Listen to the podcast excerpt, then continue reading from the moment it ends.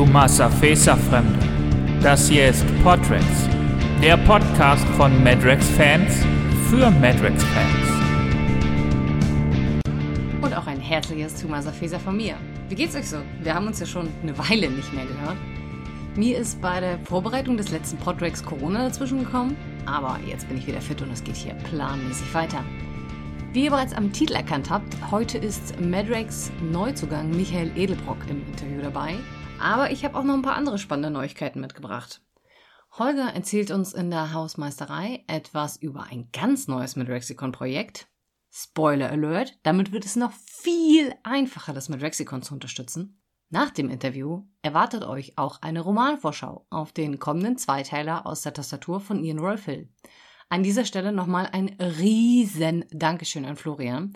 Ich habe ja meinen Kalender noch nicht so ganz wieder im Griff, also habe ich total verschwitzt, Florian rechtzeitig nach der Vorschau zu fragen. Und so hat er mir echt von einem Tag auf den anderen den Gruß aus seinem Arbeitszimmer aufgenommen. Also vielen, vielen Dank dafür.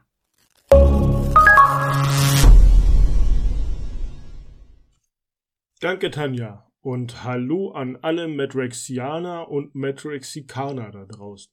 Ja, News aus dem Madrexicon. Das Madrexicon ist nun wieder frei zugänglich für nicht zum Projekt beitragende Menschen. Das äh, technische Problem ist äh, behoben und die Einschränkungen sind erstmal nicht mehr notwendig. Außerdem haben wir Aktiven uns mal äh, ein paar Gedanken gemacht, wie wir das Madrexicon und die dazugehörigen Schwesterprojekte auf stabilere Füße stellen können.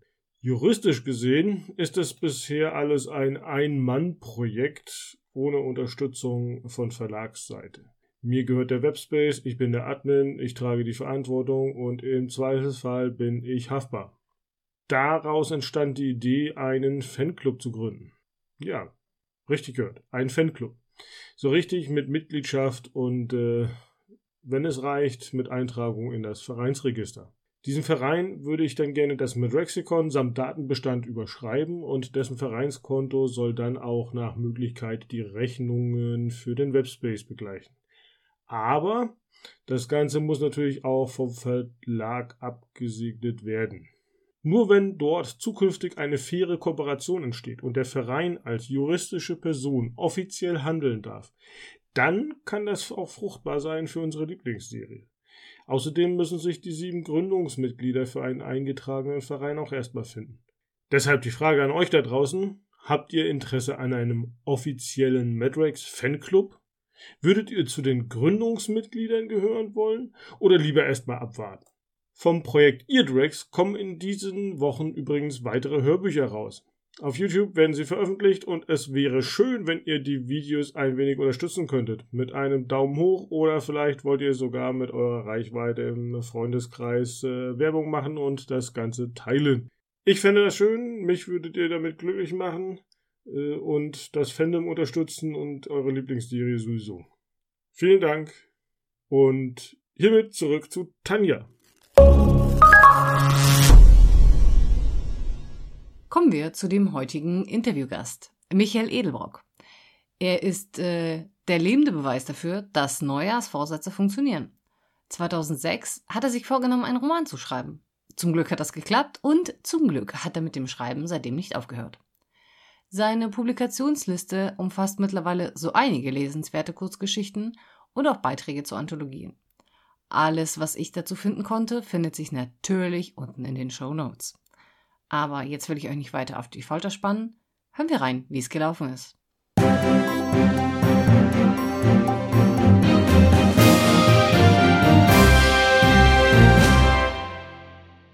Hallo, schön, dass du Zeit gefunden hast, Michael. Herzlich willkommen im Podrex. Hallo, schönen Abend. Vielen Dank für die Einladung. Sehr gerne. Wir beide kennen uns ja schon hm, ein bisschen von der ColoniaCon und auch vom anschließenden Fantreffen. Magst du dich bitte kurz unseren Zuhörenden vorstellen, die dich da nicht angetroffen haben? Ja, gerne. Michael Edelbrock mein Name. Ich komme vom nördlichen Rand des Ruhrgebiets, wie wir immer sagen, aus dem Kreis Recklinghausen. Ähm, bin jetzt 41 Jahre alt und relativ frisch zu Madrax gekommen. Bin also kein jahrzehntelanger Leser, ähm, muss ich zu meiner Schande gestehen ähm, hab aber inzwischen ähm, eilig versucht, viel nachzuholen, da sich für mich die Gelegenheit ergeben hat, bei Madrax mitschreiben zu dürfen.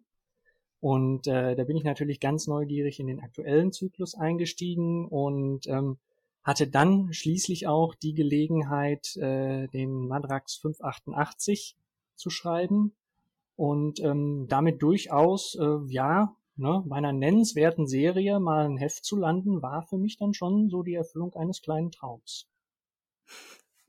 Du musst auch nicht sagen zu deiner Schande. Also ich mache hier den Podcast und einen Blog und ganz ehrlich, so richtig aufmerksam bin ich erst seit diesem Zyklus dabei. Also Ach, okay. Keine Schande. Man muss nicht alles, alles, alles gelesen haben, um ein richtiger Fan der Serie zu sein. Man muss sie einfach nur mögen. Okay. Das heißt, du bist über, das habe ich schon ähm, im Blog gelesen, auf die Fragen, die du beantwortet hast. Die werden wir natürlich unten in den Shownotes verlinken.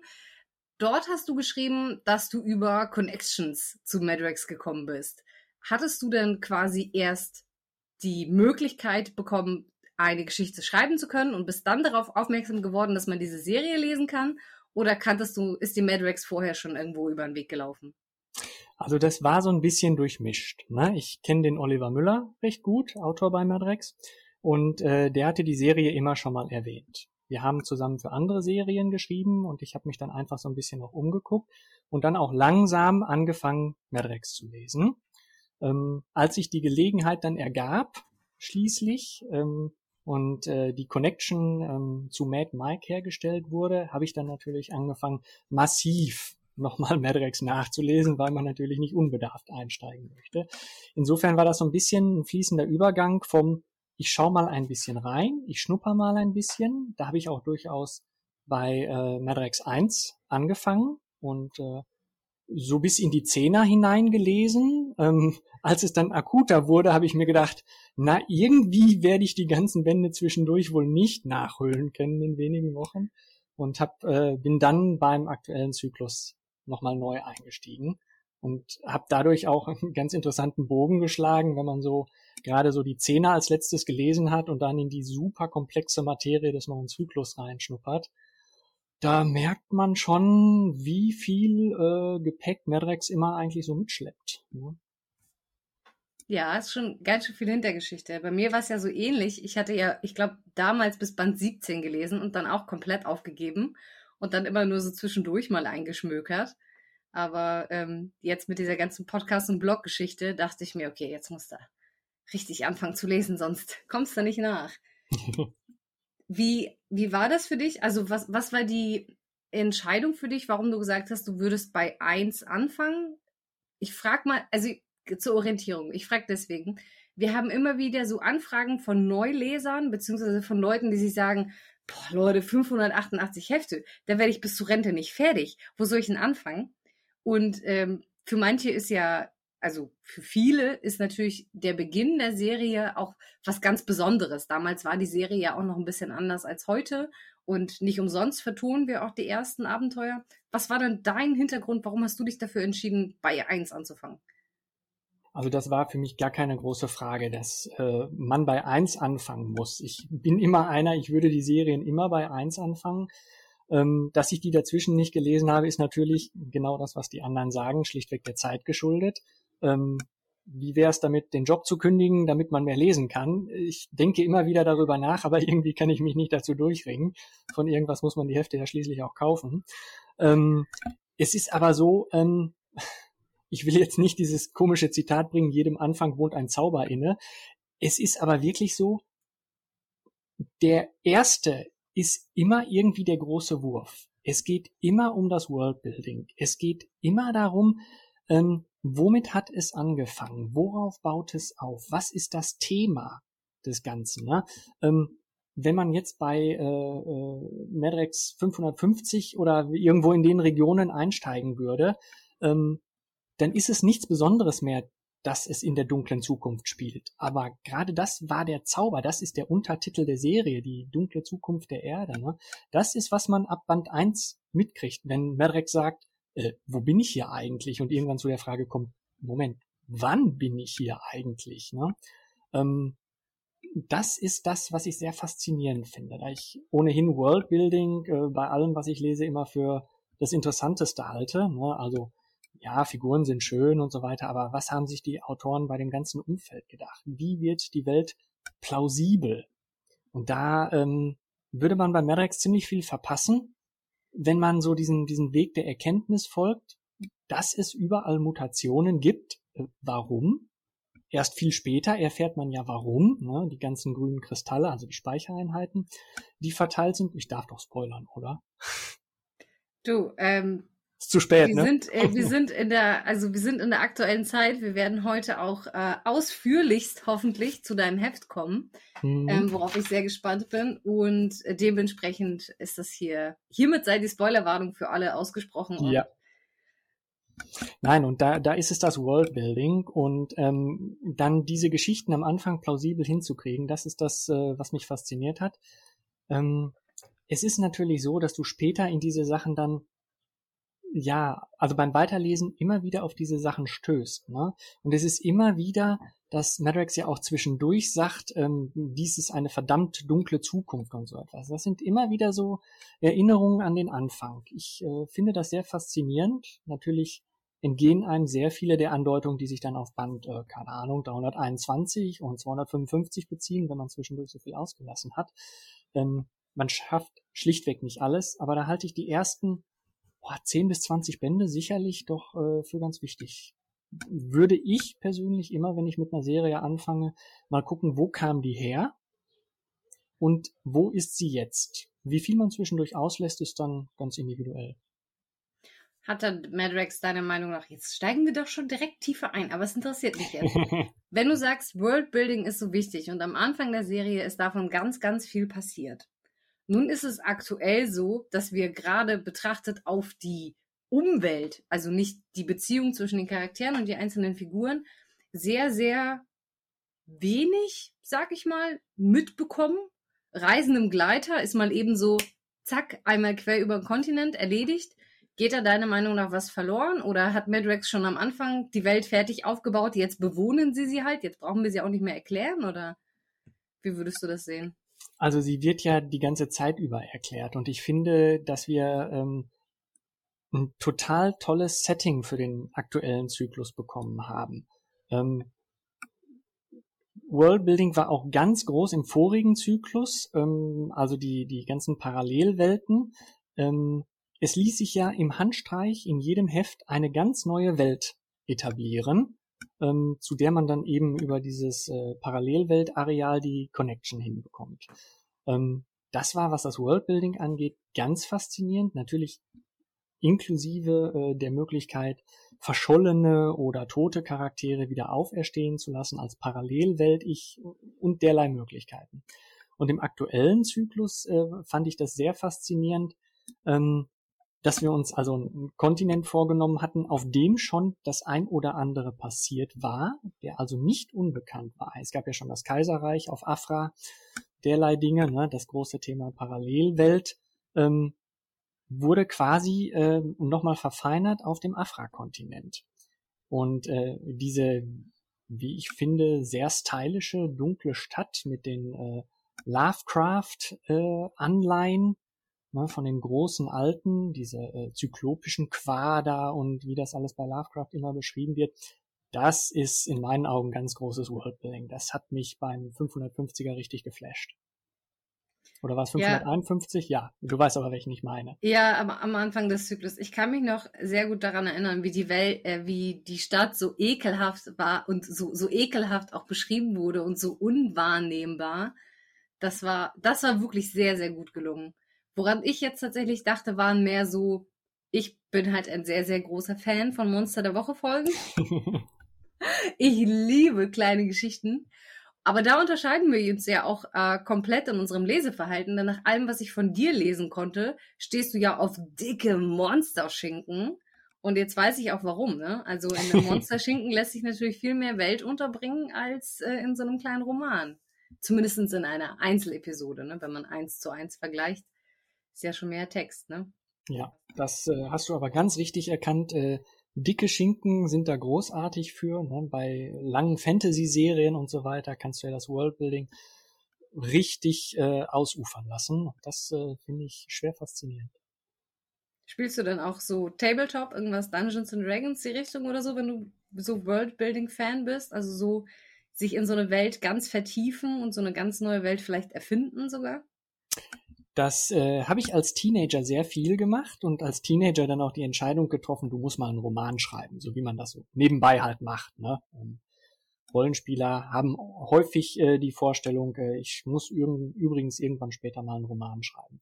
Ich habe das tatsächlich dann auch äh, Mitte meiner Zwanziger umgesetzt. Ähm, aber, Was wurde äh, denn aus dem Skript aus 2006? Was wurde daraus?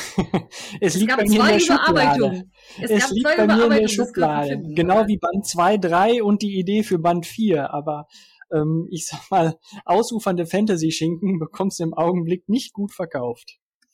Wie viele Madrex-Romane du so bisher gelesen hast, können wir jetzt ungefähr einschätzen. Du hast es gesagt, du hast bis in die Zehner gelesen und dann noch ein paar Zusammenfassungen und den aktuellen Zyklus. Damit hast du wahrscheinlich. Und den Parallelweltzyklus, ja. Und mhm. den Parallel komplett den Parallelweltzyklus. Mhm.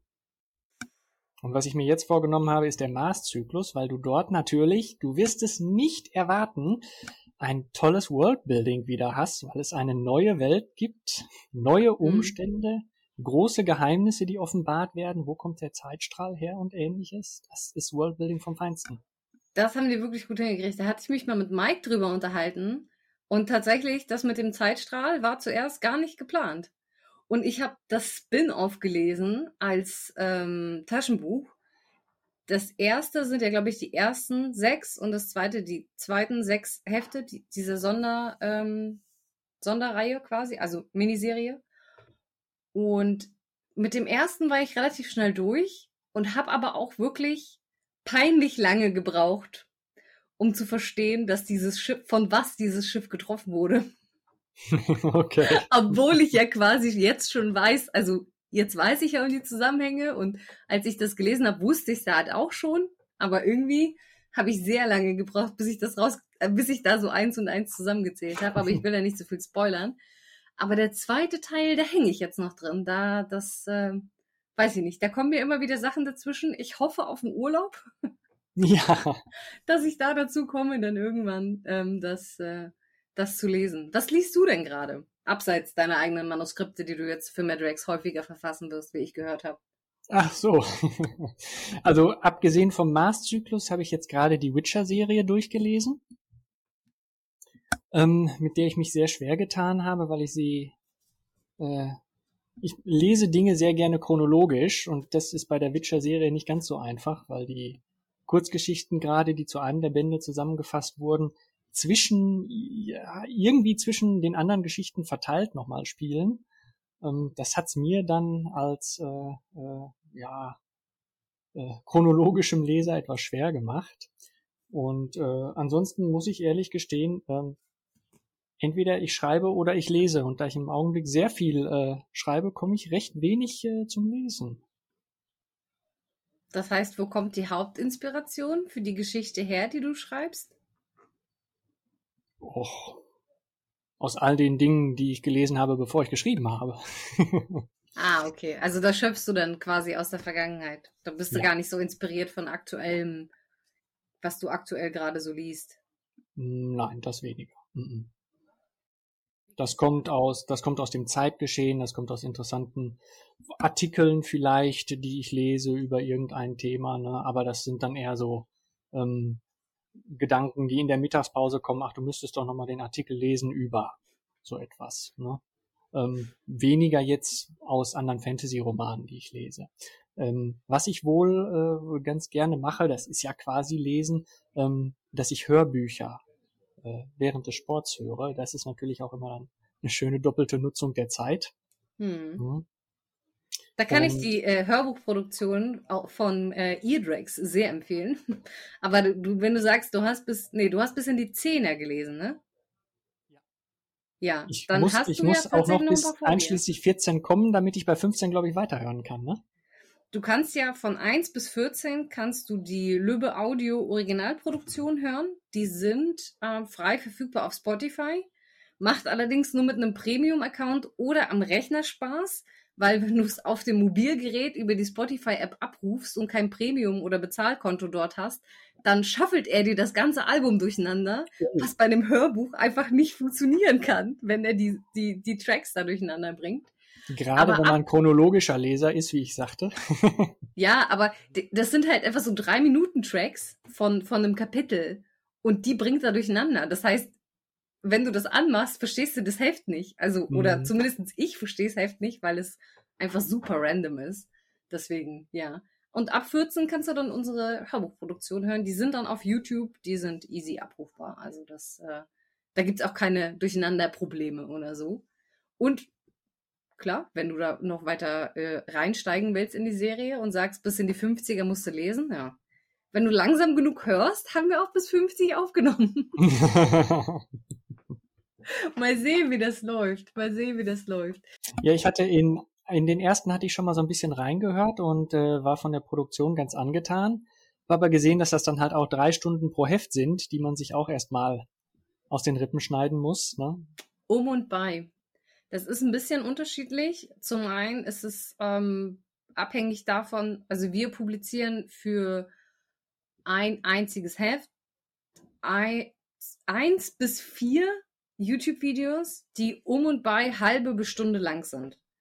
Das bedeutet im Endeffekt, wir Mhm. haben nicht für alle Hefte die Zustimmung der Autoren, die die Geschichten verfasst haben, diese Mhm. neu aufzulegen. Dementsprechend versuchen wir mit unserem, unserem Fanfiction-Autor ähm, Daniel Ziemski, Grüße an dieser Stelle, da die, die Essenz der Geschichte zu packen und dann in ein Skript zu packen, das gut als Hörbuch funktioniert. Ja. Und Mhm. äh, dementsprechend sind es dann die Folgen, die dann nur so eine halbe Stunde lang sind. Also das, das gibt's auch.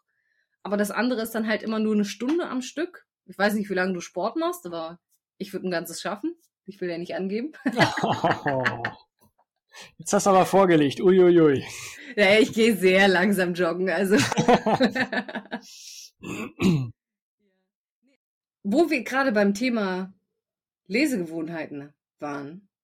Ja, genau. Ich wollte noch sagen, dass ich äh, Hörbücher ja gerne höre. Ähm, und äh, um deine Frage dann eigentlich mal zu beantworten, womit ich ganz frisch fertig geworden bin von den Hörbüchern, das ist die Dune-Saga. Alte Fantasy, verfilmt, nein, oder? Fantasy, die alte Science-Fiction-Saga äh, als Hörbuch. Ich weiß auch gar nicht mehr, wo ich die her hatte. Ähm, müsste ich echt mal überlegen. Auf jeden Fall ähm, ist das ganz große äh, Science Fiction. Ähm, so richtig abgedreht wäre ja das Genre der Far Future, spielt ja irgendwie im Jahr, ich glaube, beginnt im Jahr 10.000 oder 11.000. Ich glaube, der letzte Band müsste so irgendwo in der Region im Jahr 16.000 spielen. Überspannt also auch einen relativ langen Zeitraum. Ist, könnte man eigentlich auch den Untertitel geben, die dunkle Zukunft der Erde. Man könnte eher sagen, die ganz, ganz dunkle Zukunft der Erde. Ähm, aber das ist natürlich auch immer so ein bisschen Inspiration, wenn du solche, ja, wirklich abgedrehten Far Future Science Fiction Geschichten liest. Und die hat mich also schwer beeindruckt. Leseempfehlung oder Hörempfehlung kommen natürlich in die Shownotes. Verlinken wir alles, damit ihr nichts selber suchen müsst, liebe Hörende. Wenn du die gerade fertig hast, Mhm. Da wollte ich dich eigentlich fragen, was sonst noch auf san- deinem Schreibtisch so an Lesesachen liegt, aber dann liest du ja gerade nicht, weil du schreibst ja schon an deinem nächsten Madrex. Dazu sagt er, doch, er nickt, er nickt. Richtig. Sehr gut, er nickt. Sehr Ja. gut. Sehr gut. Also, dann, was hörst du dann als nächstes? Was hast du dir vorgenommen? Hast du schon was in der Warteschlange? Ja, äh, ich habe äh, frisch danach natürlich sofort mit dem nächsten begonnen, damit da keine äh, kein Zeitverzug äh, entsteht. Das wäre Brandon Sanderson, den ich für den größten kontemporären Fantasy-Autoren halte überhaupt. Ist also mein Lieblingsautor. Und ähm, jetzt müsste ich mal überlegen. The Stephen Leeds Series heißt es, glaube ich. Ähm, oder, ich glaube, das ist der Untertitel. Legion heißt das Ganze. Und äh, es geht um eine Figur, die als es, Also eigentlich ist es hier Figurenbuilding, aber für mich im weitesten Sinne dann auch wieder Worldbuilding natürlich. Ähm, Brandon Sanderson zeichnet sich ja dadurch aus, dass er sehr komplexe Magiesysteme erschafft, die für seine Geschichte essentiell wichtig sind. Und er sagt ja auch, das funktioniert nur, wenn man diese Magiesysteme ausführlich erläutert. Das heißt, er hat also eigentlich so halbe Sourcebooks fürs Rollenspielen geschrieben, weil er so ausführlich äh, darlegt, wie die Magie funktioniert. Ähm, hier ist die Magie in der Figur integriert und das ist auch ganz faszinierend. Ähm, Du hast eine, äh, Achtung Spoiler, du hast eine Hauptfigur, die vielleicht einfach nur unvorstellbar intelligent ist ähm, und sich äh, Sachen so schnell aneignet, dass sie es quasi instantan kann. Ne? Blättert ein Buch durch vor den Augen und äh, weiß, was drin steht. Leider das kleine Manko hat, ähm, dass er das nicht selber beherrscht, sondern er halluziniert eine Figur, die das für ihn kann. Und deshalb äh, heißt die ganze Serie vermutlich wohl auch Legion, weil es eben eine Legion an Figuren gibt, die aber eigentlich alle die Hauptfigur sind. Und damit sind wir mitten in seinem komplizierten Magiesystem. Aber warte mal, theoretisch wäre das ja so ein Schinken, ne? Also ich für unsere Zuhörenden, ich zeige gerade mich eine Spanne von ungefähr 15 Zentimeter mit ja. Daumen und Zeigefinger. Ja. Das muss ja dann so ein richtig dicker Schinken sein. Als Nicht-Hörbuch. Nein. Nein. Ähm, Brandon Sanderson ist natürlich ein Vollprofi, der zieht das so durch, der hat das ganze Worldbuilding. Ich glaube, das Hörbuch äh, Band 1 waren fünf Stunden. Na, und einen nennenswerten Fantasy-Schinken würde ich ja 30 Stunden plus X hm. sagen. Und da war ich ganz erstaunt, dass das nur fünf Stunden sind.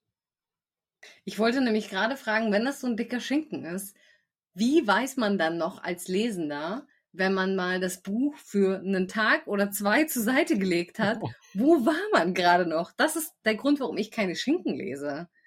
Also meine Aufmerksamkeitsspanne reicht nicht aus, um mir das zu merken, was der Autor da ja. an komplexer Magie fabriziert hat. Deshalb sind Heftromane ja so super praktisch, ne? Ja. Und die können überall mit hin. Also ich habe halt wirklich, ich kaufe immer zwei mindestens die, die einen sehen dann immer so aus, total zerknüttelt, weil sie in der Handtasche gewohnt haben. Und die anderen kommen dann immer direkt fein ins Regelchen. Ah, eine Sammlung. Schön. Ja, so ein bisschen. Es, hat, es ist halt irgendwie, ist es auch einfach ganz schön, wenn die da so stehen und so nett sind. Und ist auch nicht. Irgendwie ist es, ist es auch so ein bisschen für mich, ich sammle die nicht nur, weil die quasi irgendwann was wert sind, sondern ich denke mir halt auch, okay, aber es ist in diesem Augenblick ein Teil meines Lebens. Und der lässt sich gut aufheben.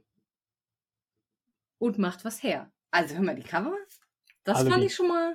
Die Cover sind äh, alle wirklich großartig. Und das äh, fällt mir dann auch immer wieder zu den Titeln ein. Wenn du neu zu der Serie kommst und die verschiedenen Titel so durchgehst und irgendwann dann auf solche Highlights wie The Walking Mat vom Titel her stößt. Also die Anspielung, großartig, ja. wirklich. Ja. Das ist ein Beispiel, da gibt's noch viele andere. Ähm, ich finde, das ist auch immer ein Highlight, wenn du äh, die Titel alle mal so in aller Ruhe durchgehst. Hm. Dazu gibt's ja im Drexicon eine fantastische Übersicht übrigens. Kleine Schleichwerbung an dieser Stelle. Was ich dich noch fragen wollte, ich habe nämlich eine Sache ausgegraben und da war ich kurz irritiert. Denn in meiner Bubble ist nämlich das KIT, also die Uni in Karlsruhe, schon ein ganz schön dickes Brett. Und da war ich sehr verwundert, dass du dort eine Publikation gelistet hast. Du hast an einem BMBF geförderten Projekt teilgenommen und hast in einer Anthologie publiziert, und zwar die Geschichte Meer aus schwarzem Glas. Wie ist es dazu gekommen? Wie kommt man zu einem solchen Projekt? Wie, wie passiert sowas? Das ist ja interessant. Du hast ja gut recherchiert. Ich äh, habe mich selber schon länger nicht mehr gegoogelt. Ähm, offensichtlich ist das da auch irgendwo eingetragen. Viel ähm, kommt dann nicht, wenn man das macht. Das ist sehr dünn bei dir. ja, so ein bisschen unterm Radar geflogen noch. Ne? Ähm, ja, aber wenn man das findet, ist ja schon super. Das ist nämlich eine Kurzgeschichte, auf die ich durchaus stolz bin. Ähm, ich fand sie recht gelungen. Sie war zumindest gelungen genug, dass sie auch angenommen wurde bei dem Projekt. Und äh, dabei handelte es sich in der Tat um eine äh, äh, eine Publikation, für die äh, die, ich glaube, beiden Autoren, Herren Doktoren sowieso, ähm, Inspirationen zu dem Thema äh, über eine Kurzgeschichtenausschreibung sammeln wollten. Und die haben in alle üblichen Kanäle gestreut, also auf die einschlägigen Homepages, da ist es dann auch gesammelt worden.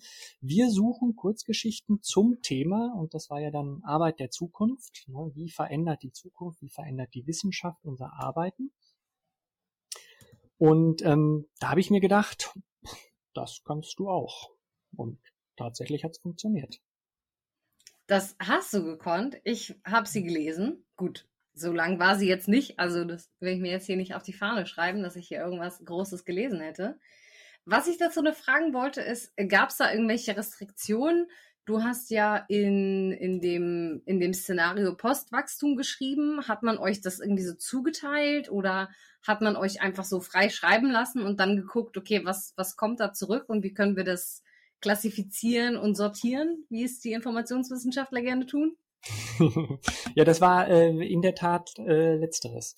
Wir haben also kaum Vorgaben gemacht, mhm. ähm, was mich dann natürlich auch gereizt hat. Und es war dann schwer faszinierend, anschließend festzustellen, dass die dann nach wissenschaftlichen Gesichtspunkten unsere Geschichten geklustert haben. Und ich war natürlich auch ganz gespannt, Moment, wo bin ich denn dann gelandet? Äh, in welcher Kategorie habe ich denn dann eigentlich geschrieben? Die haben ja offensichtlich so ausgewählt, dass sie in jeder Kategorie dann auch welche Geschichten hatten, die sie in die Anthologie mhm. aufnehmen konnten. Und äh, das äh, hat dann dazu geführt, ja, Postwachstum. Ne? War doch Postwachstum oder welche Kategorie das war Postwachstum, war das? Postwachstum ja, genau. bin ich dann gelandet und äh, dann habe ich auch mal ein bisschen bei den anderen Geschichten gestöbert. Also ganz interessant, was da so rumkam. Und ähm, wenn die Autoren im Vorhinein gesagt haben, wir wollen hier so das kreative Potenzial mal heben, und mal neue Wege beschreiten, äh, um Ideen zu sammeln. Also, ne, wenn in der Wissenschaft einfach so das Brainstorming gemacht wird oder äh, Akteurs, äh, ne, das ist ja auch so ein ganz beliebtes Wort, ähm, irgendwie Akteursworkshops und so etwas.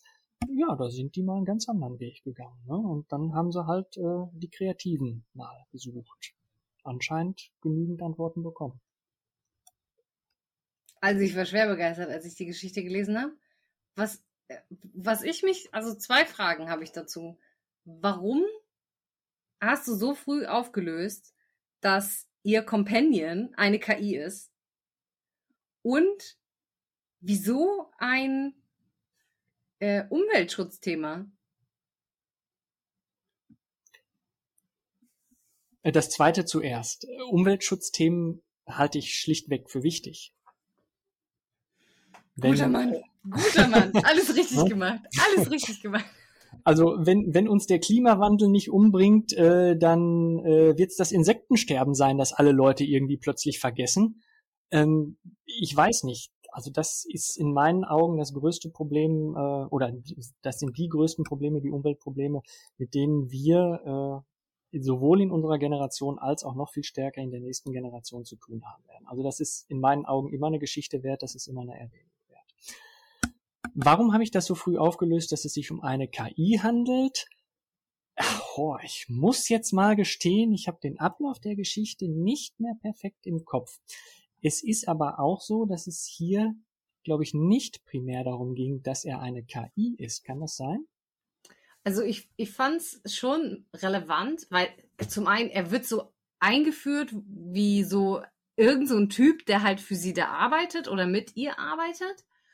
Aber zum Schluss protzt er ja noch damit, dass sie, und wenn es so, ich zitiere, und wenn es so wäre, würde das nicht bedeuten, dass du mich recht erfolgreich als emotionale Unterstützungs-KI konfiguriert hast. Und ich, ich, ich fand den Satz einfach schon so stark von ihm, dass ich dachte, okay, aber wenn man das vorher nicht gedroppt hätte, dass er eine KI ist, weil er taucht da in seinem Schwebestuhl auf, schick angezogen, kommuniziert die die technischen Details und so. Mhm. Also die, die ganze Unterhaltung war so natürlich, da hätte ich gedacht, Mensch,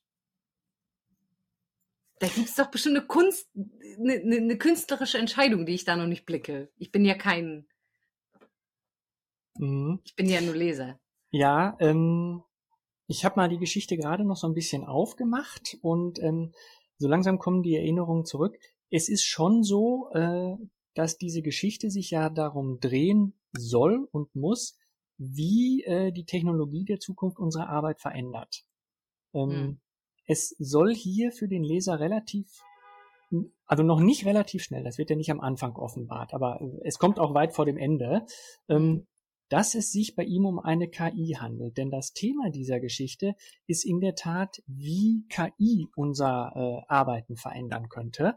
Und ich wollte hier ähm, gerade den Unterschied dazu setzen, viele Geschichten, viele kreative Ansätze stellen die KI als äh, allwissend, äh, allmächtig, alles kontrollierend dar.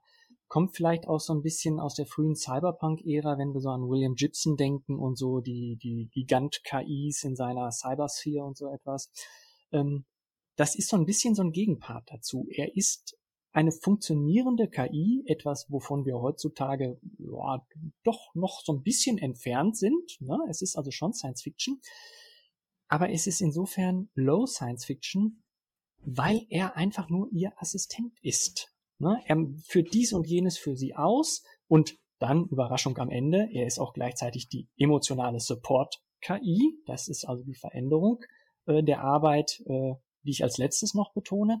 Ähm, aber ihn die ganze Zeit nur als Mensch erscheinen zu lassen, würde den Kontext, wie schaut die Arbeit im Jahr 2100 aus, finde ich ein bisschen verschieben. Aber es geht schon darum, dass sie mit KIs eben zusammenarbeitet und er ist ja auch nicht die einzige KI, die erwähnt wird.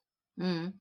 Ja, du hattest ja auch Ausführungen dazu gemacht, diese Orbit AI und äh, noch irgendwelche andere Versorgungs-KIs, die ich jetzt hier gerade nicht parat habe, mhm. die aber da drin stehen. Übrigens, äh, das ganze Werk für alle, die es interessiert, heißt Future Work, die Arbeit von übermorgen, besteht aus 15 Kurzgeschichten aus der Zukunft und werden wir natürlich auch verlinken.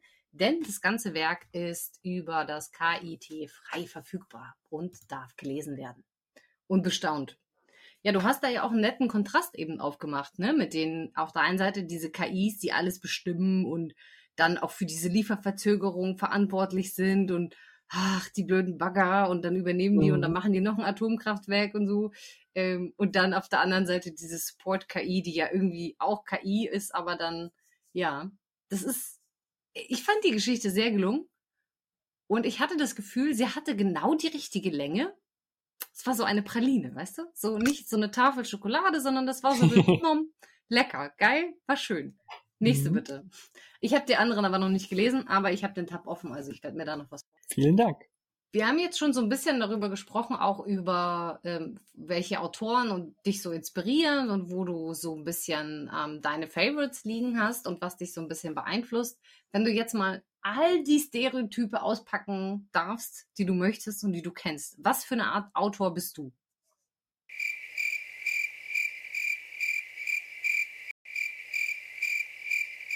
Für alle, die sich wundern, warum es gerade so lange still ist, Michael macht ein sehr nachdenkliches Gesicht. Das ist auch gar nicht so leicht zu beantworten, wenn du sagst, pack mal alle Stereotype aus. Ich würde sagen, der Wahlsatz kann auch sein, warum soll ich einen Roman mit 500 Seiten lesen, wenn es auch einen mit 800 Seiten gibt? Oh. ne? Es darf gerne episch sein, es darf gerne, wenn das Epos richtig stimmt, natürlich auch die entsprechende Länge haben. Ähm, ich erwähne nochmal Brandon Sanderson, der hat ja den äh, Abschluss äh, vom Rat der Zeit Saga geschrieben. Es gibt also zehn Bände von Robert Jordan. Dann ist er leider verstorben und die letzten, den letzten einen Band hat dann Brandon Sanderson geschrieben. Als er damit fertig war, hat er festgestellt, dass er nicht einen Roman geschrieben hat, sondern drei. Also ähm, gibt es drei Abschlussbände von Brandon Sanderson und alleine der letzte Band besteht aus einer Schlacht.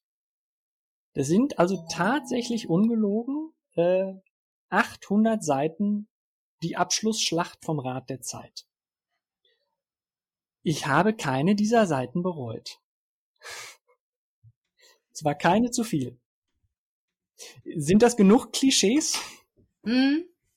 Das sind, das sind ein paar gute, glaube ich, aber da machst du dich aber natürlich im, im Heftromansektor natürlich schwer, ne? Also 800 Richtig. Seiten, das ist ja. hier schwer.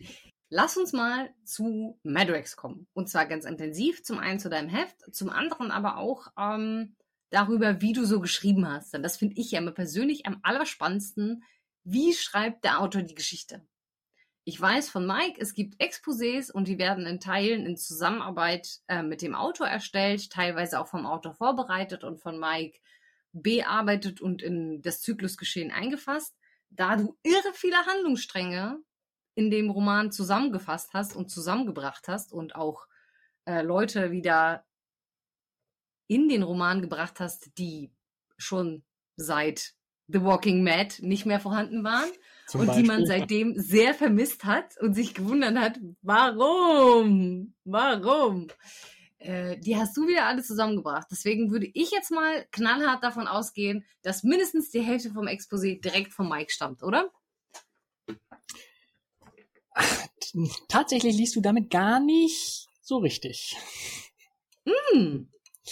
Ähm, ich liege gern falsch. Für mich war es ja auch das erste Mal äh, Brainstorming und äh, Exposéarbeit zusammen mit Mike. Und ich muss sagen, ich bin mit sehr wenig Vorbereitung da reingegangen. Ähm, also zumindest, nein, sagen wir ruhig, mit sehr wenig Ideen da reingegangen. Das kann ich ja ruhig zugeben. Ähm, allerdings hatte ich insofern eine gute Vorbereitung, weil ich äh, zur äh, weil ich mir nicht die Blöße geben wollte, zu wenig zu kennen, vorher quasi ein Binge-Reading gemacht habe und äh, alle existierenden und für mich irgendwie verfügbaren Hefte noch einmal innerhalb kürzester Zeit äh, vor äh, dem Telefonat, vor der Videokonferenz mit Mike durchzulesen, so dass ich also die alten Figuren, alt ist gut, ne, also die Figuren dieses Zyklus tatsächlich alle noch mal wieder im Hinterkopf hatte. Und äh, so kam es dann bei dieser Arbeit auch, die, die ursprüngliche oder die auch namensgebende Idee äh, kam von Mike, die er mir mhm. zur Vorbereitung gegeben hat und gesagt hat, so, das, äh, das ist es, darum soll es gehen. Ähm, jetzt müssen wir irgendwie Fleisch auf die Knochen packen. Und als ich diese Idee erstmal hatte, erstmal verdaut hatte, ähm, kamen sofort im gemeinsamen Gespräch äh, sehr viele weitere Ideen wie dies funktionieren kann, wie jenes funktionieren kann und wie es natürlich ist, ähm, beim, was ist es dann, der 38. das 38. Heft des Zyklus müsste es ja dann sein, ähm, gibt es natürlich unglaublich viel Vorgeschichte zu berücksichtigen. Deshalb so viele Handlungsstränge, deshalb so viele auftauchende Figuren habe ich als Herausforderung empfunden, ähm, hat mich aber auch gleichzeitig gereizt, weil irgendwie willst du das Heft ja auch voll bekommen. Ne? Mhm. Wenn du jetzt mhm. sagst, ich habe eine einzige Idee äh, und die muss ich jetzt in einem ganzen Heft lang zu Tode reiten und es gibt nur drei agierende Figuren, dann sage ich persönlich herzlichen Glückwunsch, das wird schwer. Viele Handlungsstränge und viele Figuren bedeutet natürlich dann auch viel Abwechslung, viel damit spielen zu können. Ähm, oder was ich sehr gerne versuche immer zu machen, hier hat es hoffentlich funktioniert, dass ich in all den Handlungssträngen irgendwie das gleiche Thema treffe. Also, dass das ganze Ding doch in sich abgeschlossen wieder Sinn ergibt und man nicht sagt, ach, da hatten sie noch so einen Handlungsstrang, den mussten sie offensichtlich damit unterbringen, ähm, der hat aber irgendwie nichts so mit dem roten Faden zu tun. Mhm. Diesen roten Faden habe ich dann tatsächlich so sukzessive in den verschiedenen Handlungssträngen gefunden und hoffentlich auch ein bisschen betonen können. Wie schreibst du dann? Also schreibst du Szene für Szene nacheinander oder überlegst du dir, wie das Gerüst sein soll und schreibst mal ein bisschen hier, mal ein bisschen da? Mm, eigentlich auch, ähm, du ahnst es nicht chronologisch. ne, da bin ich da bin ich auch beim Schreiben sehr strikt chronologisch. Und äh, nachdem wir also die äh, ganzen Ideen zusammengetragen hatte, habe ich dann das äh, Expo entsprechend geschrieben. Und als ich dafür das grüne Licht hatte, bin ich dann auch chronologisch ne, von Szene 1 bis Szene, ach ich weiß es nicht, 25 oder irgendwie sowas um den Dreh sukzessive durchgegangen. Ist aber auch für mich die einzige Art, wie ich mir Schreiben vorstellen kann, ähm, weil du weißt ja beim Exposé noch nicht, wie jedes letzte Detail in einer Szene wirklich funktioniert.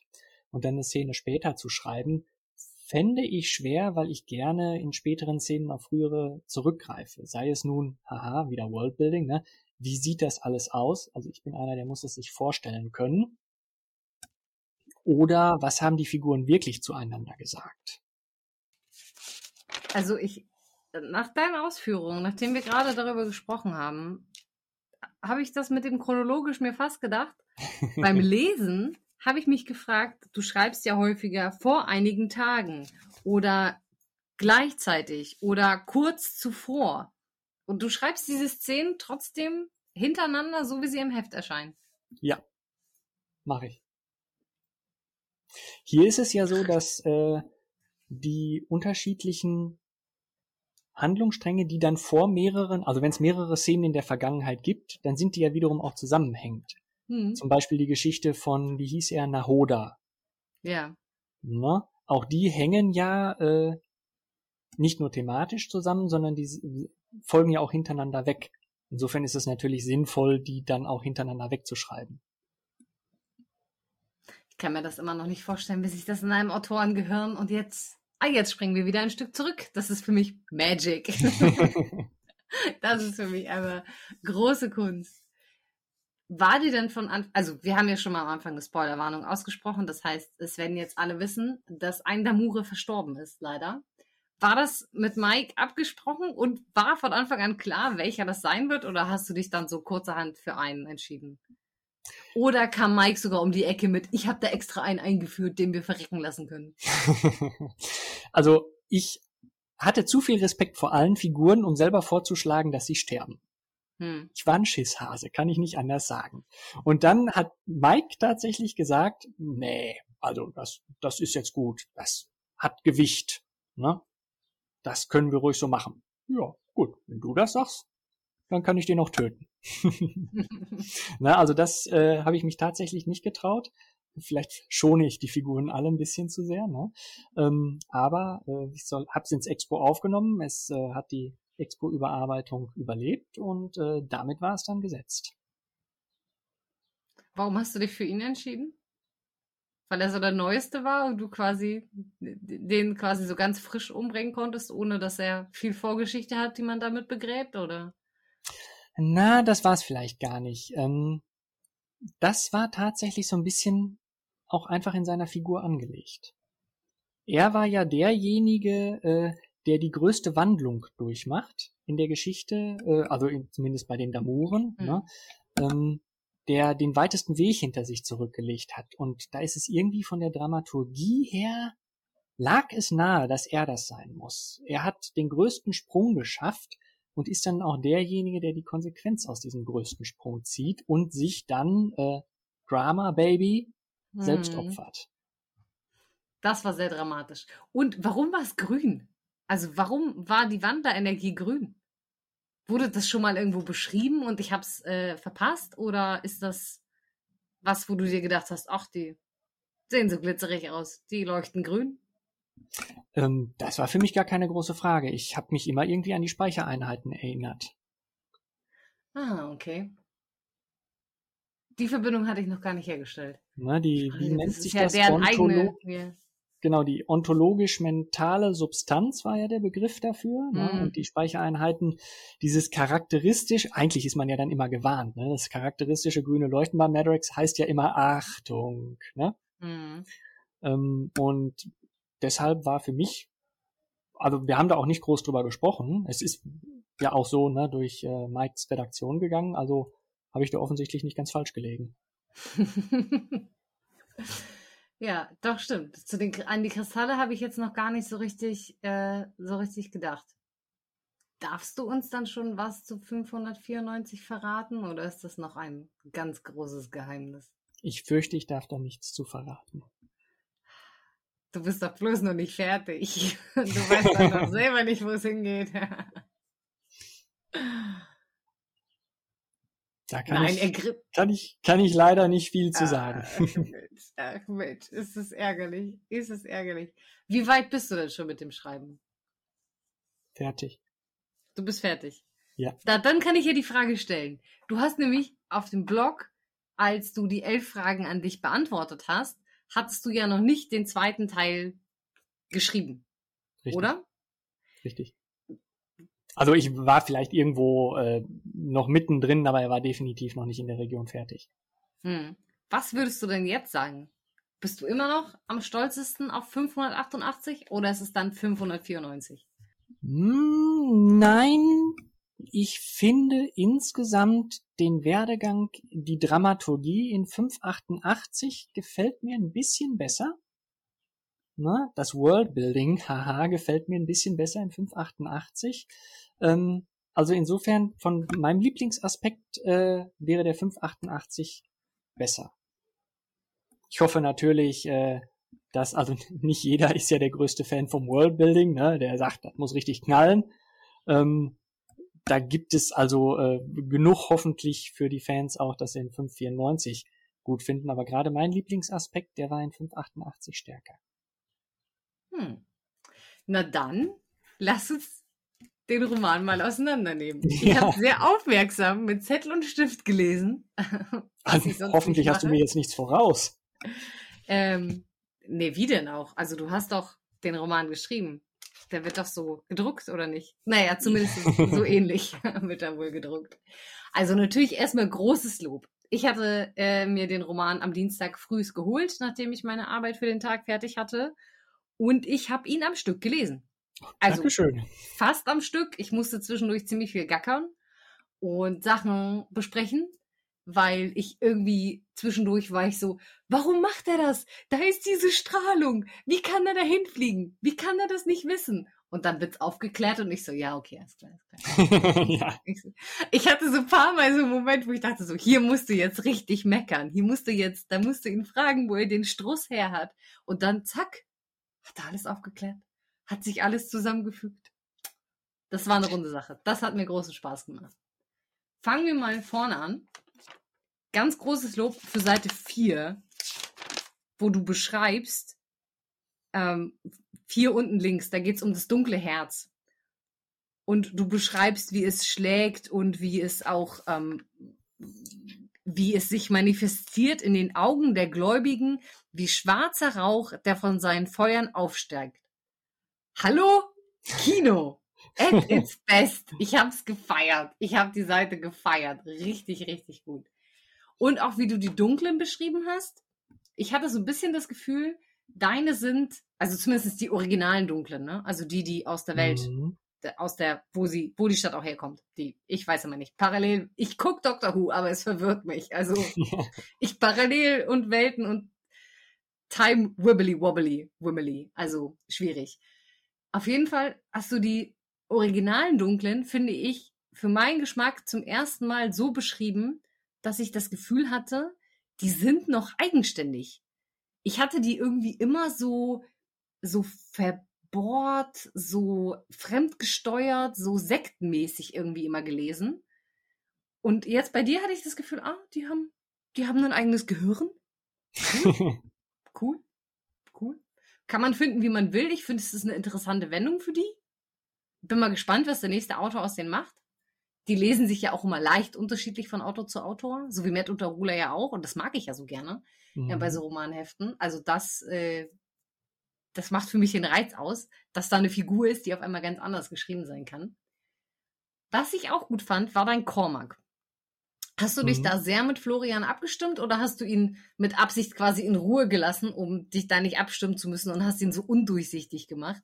Ich fand dein Cormac war, da war mir in keiner Minute klar, was der jetzt eigentlich will. Oh, das liebe ich so an dem Typen.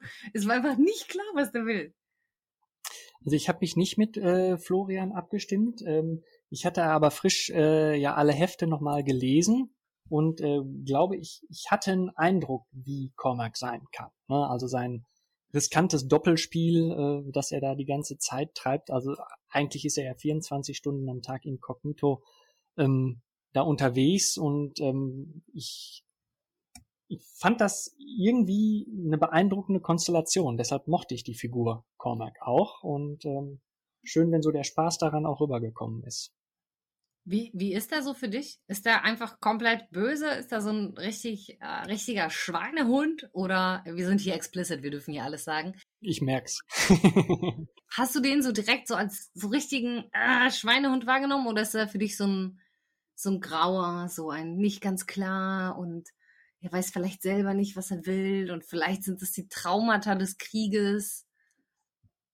Also für mich kommt er ganz klar aus der Ecke Schweinehund. Das ist gar keine Frage. Der Mann geht über Leichen. Das hat er uns mehrfach schon in der Vergangenheit im Parallelweltzyklus ganz eindeutig gezeigt. Ne? Mit dem kannst du keine Kirschen essen, oder sagen wir mal so, mit dem konntest du keine Kirschen essen, keine Chance. Ne? Es ist aber auch so, dass er sich danach weit bewegt hat, und zwar aus der Schweine äh, aus der Schweinehundecke raus sozusagen in den Graubereich hinein. Und da hat er anscheinend Teile für sich oder Prioritäten für sich ausgemacht und festgesetzt, ähm, die, und das ist ja dann wirklich das Erstaunliche daran, eigentlich mit dem Parallelwelt Cormac, der ja ein guter war, ähm, übereinstimmen. Hm. Und da ist so ein bisschen das Verrückte, dass er, finde ich, seinem Parallelwelt-Ich ähnlicher wird, als es umgedreht sein könnte. Er hat ihn nicht umgebracht, er hat ihn assimiliert. Wir wissen es nicht. das wollte ich jetzt eigentlich nicht damit sagen, aber du, nein, ähm, du weißt aber, was ich meine. Ne? Es, es ja. ist in der Tat so eine Art Scherenbewegung. Also hier hat die äh, Figur äh, Cormac Charakteristika äh, des anderen Cormac übernommen. Das ist irgendwie kein mystischer Vorgang, sondern das hängt schlichtweg damit zusammen, ähm, dass dieser Mann in seiner absoluten Kompromisslosigkeit Ziele definiert hat oder erkannt hat auch und die mit aller Macht verfolgt.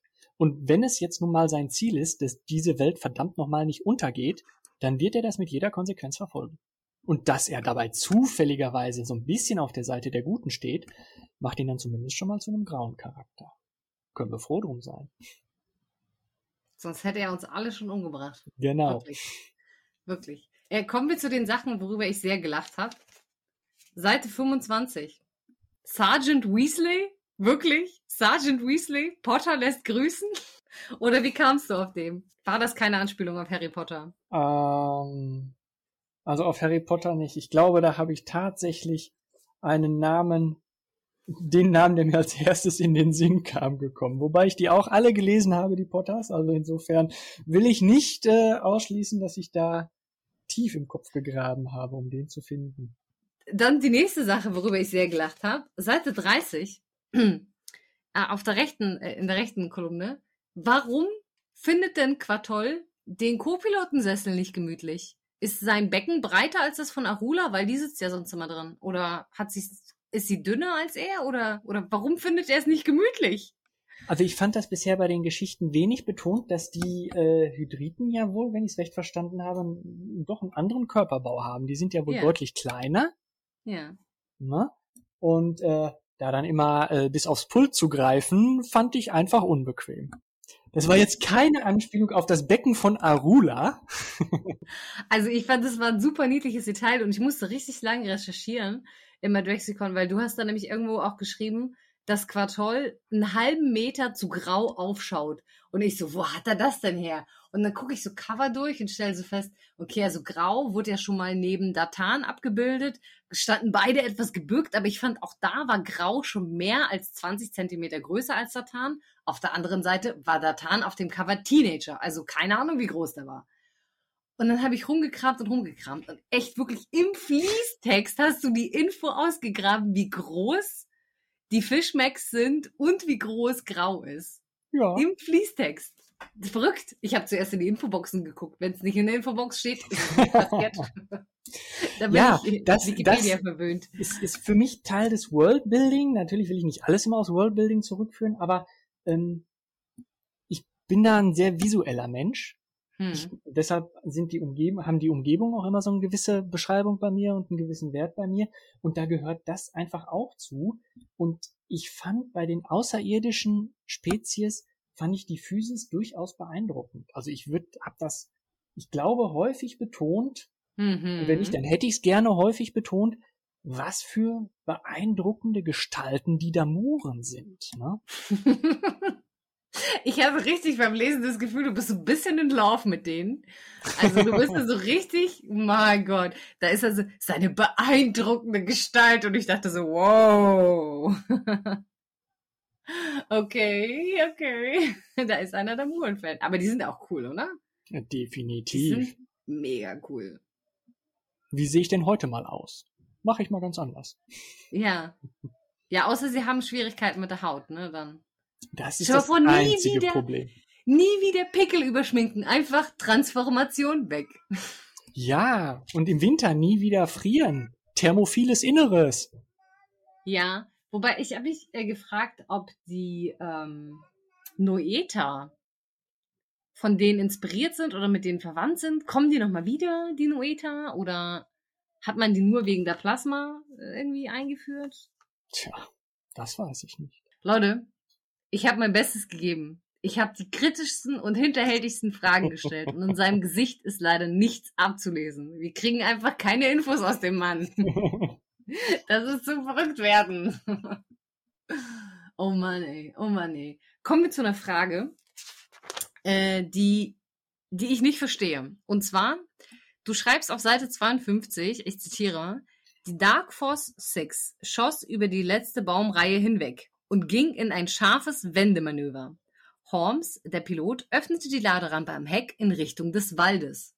Sind sie auf einer Lichtung gelandet und rundherum mit Wald oder hat er die Heckklappe vorne? Oder fliegt er mit dem Heck voran, wendet dann um? Ich verstehe das Szenario nicht. Wo landen sie da bei dir? Habe ich ein Wenden zu viel drin? Also der Gedanke ist, dass er über den Waldrand hinausschießt. Ich muss mal gerade gucken. Tada, tada. Ja, eigentlich braucht er gar nicht in ein Wendemanöver gehen. Öffnete die Laderampe am Heck in Richtung des Walds. Ja, du hast recht. Ein Wendemanöver brauchen wir an der Stelle gar nicht. Mann. Für die Second Edition muss das überarbeitet werden. Ja, träum weiter, Madrex und nächste Auflage. Als ob. Wie gehst du denn damit jetzt um? Also du wirkst jetzt ähm, souverän, entspannt und alles cool. Das war ja jetzt nach allem, was ich verstanden habe, mit das erste Feedback, was du so zum Roman bekommen hast, abseits der LKS von, Mi äh, von Mad Mike. Mhm. Ähm, wie ist das so für dich, da so Feedback zu bekommen? Zu, zu was? Ist wie, wie, wie, ist das? Ist das dein Kind und du musst es beschützen oder ist das ähm, ein Werk und du hast es jetzt entlassen und es steht jedem frei darauf rumzuhacken? Oder wie ist dir damit? Na, also allzu viel darauf rumhacken tut natürlich weh. Jeder hört natürlich gerne positives Feedback, das ist klar. Warum sollte es bei mir anders sein? Ähm, ich glaube, man muss als Autor schon ganz schön dickes Fell haben. Ansonsten äh, hilft höchstens nur noch abschotten und am besten gar nichts mehr mit irgendwie den Lesern zu tun haben. Ich meine, welcher Autor will schon mit Lesern zu tun haben? Ne? Nein, Scherz beiseite. Es, also es ist, Ich habe dich äh, bei Facebook nicht gefunden. ja, das liegt aber auch mehr daran, ähm, ich habe entweder Zeit zu schreiben oder Zeit, mich bei Facebook zu tummeln und da sind meine Prioritäten klar gesetzt. Ne?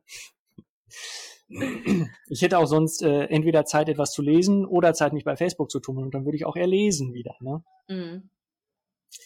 Ich habe äh, natürlich auch alles, was ich vorher geschrieben habe, immer irgendwo so den, den Erstlesern gegeben, meinen Kritiklesern und äh, da die recht gründlich sind, lernt man durchaus damit umzugehen, auch mal zu hören, das ist jetzt aber Mist, das brauchst du gar nicht rausschicken, die Idee kannst verwerfen. Habe ich durchaus auch bekommen.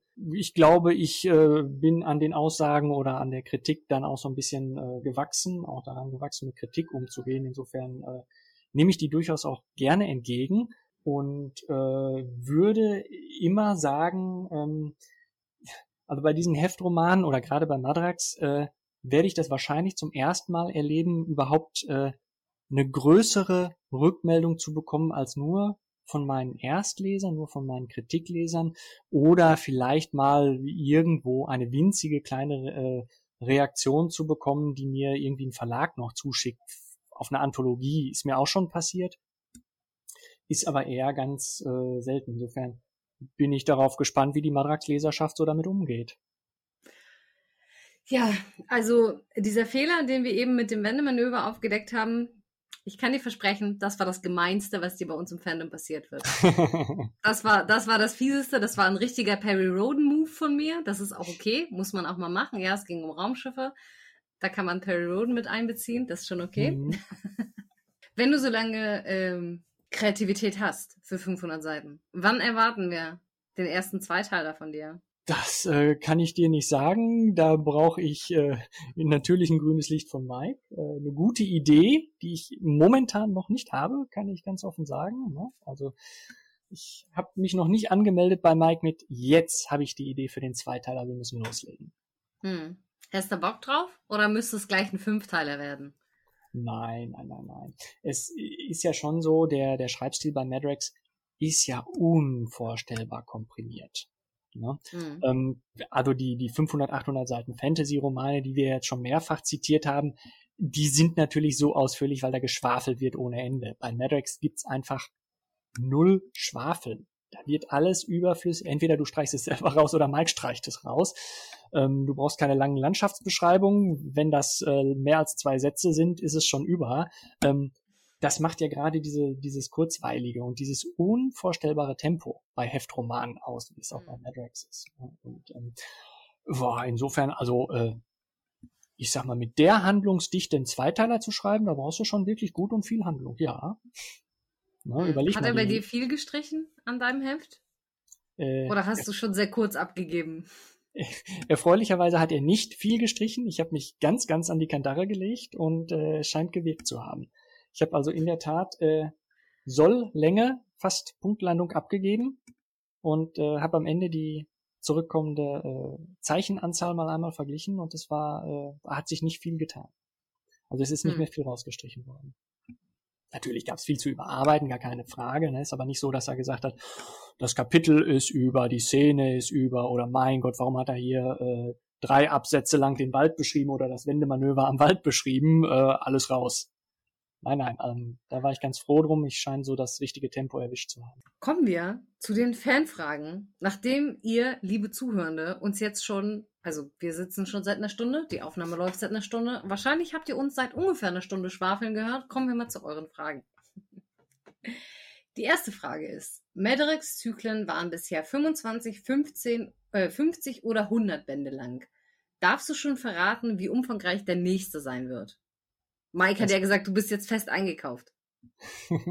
das darf ich aber bestimmt nicht verraten. Das sei ihm selbst vorbehalten. Die Frage ist sicherlich auf einer LKS gut angebracht. Ja, ja. Ich sehe schon. Da machst du schon an den richtigen Stellen Werbung. Mhm. Der hat dich gut gedrillt. Instruiert hier. Du hast ja für Raumschiff Promet auch geschrieben. Mhm. Und dazu ist die nächste Frage, hast du über Raumschiff Promet eventuell auch Kontakt zu Ronald M. Hahn? Und wenn ja, würdest du ihn vielleicht mal zu einem Gastroman einladen wollen? Vielleicht sogar zwei. We want Sepp Nüsli Bag. ja, ich habe ja, ich kenne Sepp Nüsli äh, vom Anfang ja tatsächlich auch noch und äh, der ist schon eine ziemlich äh, abgedrehte Figur auf jeden Fall. Ähm, leider habe ich das nicht. Ich äh, kenne Ronald M. Hahn nicht und äh, kann da leider keine Connection herstellen. Tut mir leid. Könntest du dir vorstellen, dass es eine Figur wäre, deren Humor du ähnlich wie Ronald M. Hahn tragen könntest und damit fortschreiben könntest? Oder müssen wir sie wirklich, wirklich, wirklich für immer vergessen, weil er jetzt nicht mehr dabei ist? Der Humor war schon sehr derbe, meine Güte. Ob ich das wieder erschaffen kann, wieder auferstehen lassen kann? Wenn ich's müsste, würde ich's versuchen, aber es gibt andere Herausforderungen, die, glaube ich, besser zu meistern sind, als Sepp Nüsli wieder auferstehen zu lassen. Huiuiui. Wäre ich sehr zurückhaltend. Okay, schreiben wir so auf. Nächste Frage ist, äh, Grün soll laut Mike im nächsten Zyklus eine tragende Rolle spielen. Hast du dich mit diesem Charakter schon auseinandergesetzt? Wie gefällt dir die Idee, dieses Wesens, dieses Wesen stärker in den Fokus zu rücken? Ich habe mich mit der Figur schon auseinandergesetzt, weil ich äh, ja als äh, epischer Fantasy-Fan so die Manifestation der Natur, der Erde, ne, Mutter Gaia-Gedanke und so etwas. Äh, es ist ja auch ähm, eines der, der übernatürlichen Elemente der Geschichte. Ne? Während wir sonst ziemlich viel immer versuchen, irgendwie dann auf Science Fiction wieder zurück zu bringen, wo es irgendwie, natürlich ist es äh, wissenschaftlich nicht haltbar, aber wissenschaftlich in der Serie plausibel darzustellen, ne, ähm, ist das ein Element, das doch irgendwie krass übernatürlich anmutet, hat mich deshalb rundheraus sofort fasziniert. Ich habe aus äh, der, der langen Zwischenphase zwischen Heft 12, 13, 14 oder 15 oder was ich so gelesen habe und äh, dem Parallelweltzyklus auch mehrere Hefte noch nachgeholt, in denen Grün irgendwie eine Rolle spielte. Ähm, und äh, war ich schwer fasziniert von die Zusammenhänge mit Datan und so weiter. Finde ich ganz großes Kino. Grün, ähm, ne, so wie Mike das angekündigt hatte, im, im aktuellen Zyklus eine tragende Rolle zu geben, finde ich eine gute Idee. Dann eine Frage, bei der ganz klar ist, von wem sie kommt. Gibt es Funktionen, die du im Madrexicon vermisst? Jetzt deine Chance, Wünsche direkt beim Admin loszuwerden. oh, oh, ne. Muss ich echt sagen. Das Einzige, was mich so ein bisschen verwundert, vielleicht bediene ich die Suche falsch. Ich gebe immer extra, wenn ich einen Heftroman suche, ich sage, ich weiß genau, ich muss mal in, äh, keine Ahnung, 511 was nachgucken oder so, gebe ich in die Suche MX511 ein.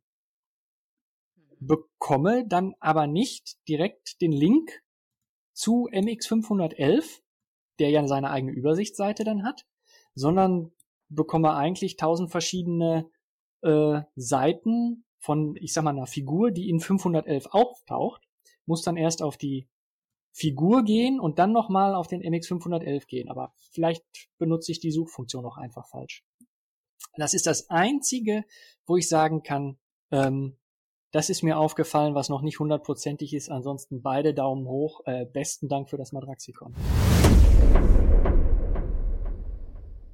Moment, da muss ich ja direkt mal antworten. Bitte, bitte zum einen, auch wenn es manchmal anstrengend ist, macht uns die Arbeit am Medrexicon doch auch nach über einem Jahrzehnt immer noch sehr viel Freude. Und der Datenbestand ist ja inzwischen echt gigantisch.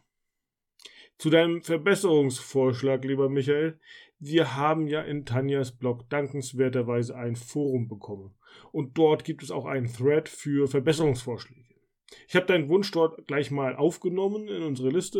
Wir werden schauen, wie wir die Suche nach einzelnen Heften noch intuitiver gestalten können, damit wir nicht immer über die Übersichtsseite rübergehen muss. Vielen Dank dann an dieser Stelle auch für das Feedback. Wir sind immer sehr dankbar, wenn solche Verbesserungsvorschläge gemacht werden. Nur so können wir da noch ein bisschen was äh, an den Stellschrauben drehen. Ich habe noch eine Frage und alle im Fandom wissen, von wem sie kommen wird. Im Band 18 wurde ein U-Boot erwähnt. Ich mache eine kurze Pause, damit alle in Ruhe fertig lachen können. Das von der Community London noch während der großen Eiszeit, also ungefähr am 23. Jahrhundert, nach Meraka geschickt wurde, um Kontakt mit anderen Bunkern herzustellen. Bis heute wissen die Altfans der Serie nicht, was mit diesem U-Boot passiert ist. Durch die Verschiebung der Erdachse und den sehr grob angesteuerten Kurs des U-Bootes könnte es sein, dass dieses U-Boot in Meraka gelandet ist. Wäre das nicht nochmal ein Plothook für einen Roman oder gar einen ganzen Zyklus? Da wird jemand größenwahnsinnig. Ähm, und würdest du das mal in die Autorenkonferenz mitnehmen wollen? Da gibt es jemanden im Fandom, der sehr glücklich wäre, wenn dieses U-Boot-Problem mal gelöst wird. Okay, ich merke, äh, bis zu dem Heft hatte ich anscheinend noch nicht gelesen. Ich bin ja irgendwo in den Zehnern noch gestrandet. Ich muss mal überlegen. Ich glaube, der Tod über Paris ja, ich glaube, der Tod über Paris war das letzte aus, aus den Zehnern, das ich gelesen hatte. Ähm, das ich, müsste ja dann 14 gewesen sein. Ja. Richtig. Der ja. Tod über Paris ist 14, ja. Genau. Ne? Dann äh, werde ich mal bis nach 18 lesen und äh, ich will gar nichts ausschließen.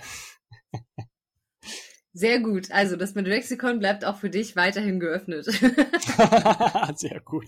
Richtige Antwort gegeben. Puh. Ja, ja. Es ist, es ist nämlich von Holger, der ist ein großer äh, Fan von diesem U-Boot und äh, immer wieder kommt es auf mit diesem U-Boot. Immer wieder, wenn sich die Gelegenheit ergibt. Aber das ist doch gut, dass du da schon mal nichts ausschließt und dass da ähm, gerne ein paar alte äh, Fäden wieder aufnehmen möchtest wie du ja bewiesen hast in diesem Roman, kannst du das sehr gut in dem aktuellen. Da bin ich mal gespannt, was da vielleicht noch kommen wird. Denn ähm, möglicherweise ist uns ja Sascha Wennemann abhanden gekommen. Den haben wir ja ähm, im Moment an Periroden Atlantis verloren. Hm. Aber äh, vielleicht kommt er ja noch mal wieder. Ich äh, habe die Hoffnung noch nicht ganz aufgegeben. Ähm, der war ja auch der Typ, der immer alle möglichen Fäden und Vorgeschichten ähm, und Geschichten, die nicht zu Ende erzählt wurden, immer sehr äh, gut ausgebildet hat und äh, auf beschrieben hat, wie, äh, wie die Hintergrundgeschichte von, von Personen oder von Ereignissen war. Das hat er immer sehr, sehr gut gemacht das könnten wir durchaus ähm, wieder neu gebrauchen mhm. im Team. Ich habe den Wink mit dem Zaunpfahl äh, mhm. gehört. Nein, wenn du den nicht gehört hast, der war kräftig.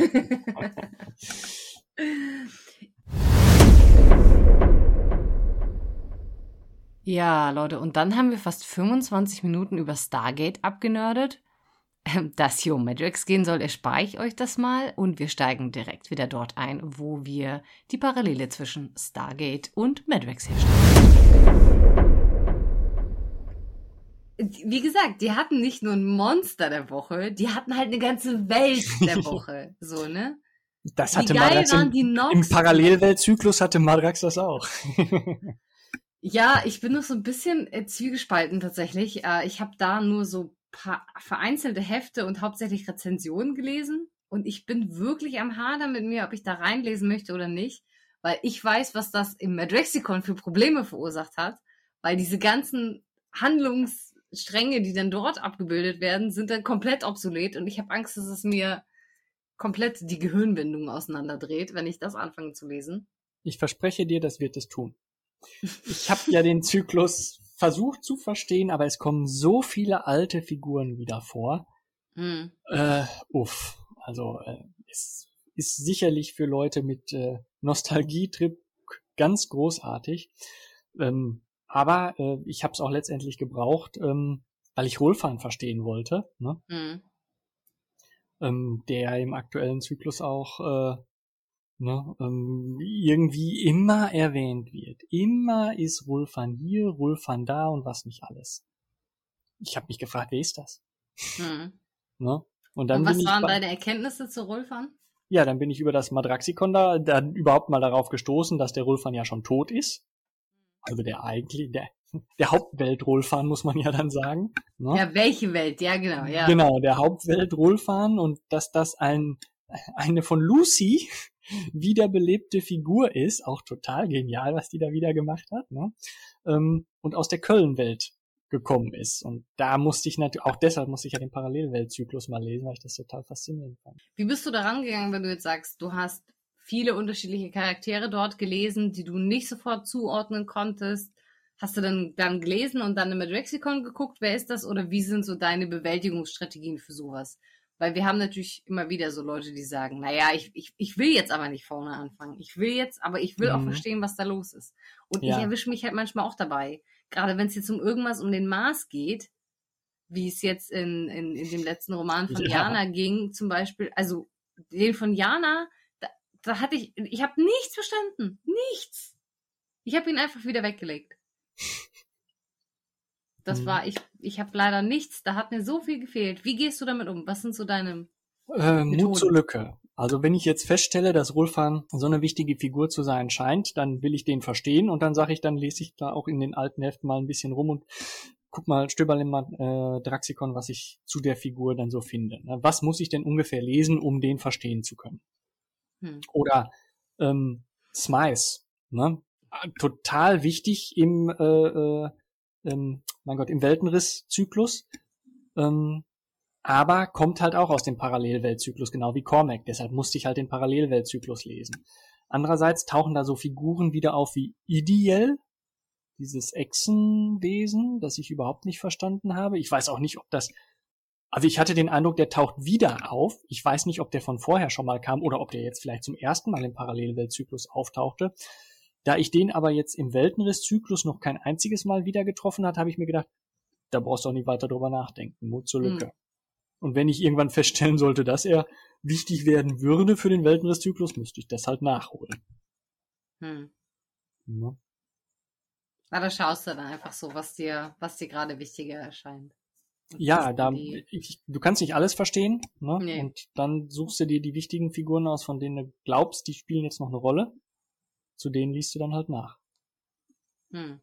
Das ist, das ist aber auch eher so eine nüchterne Herangehensweise ähm, aller äh, ähm, Recherche.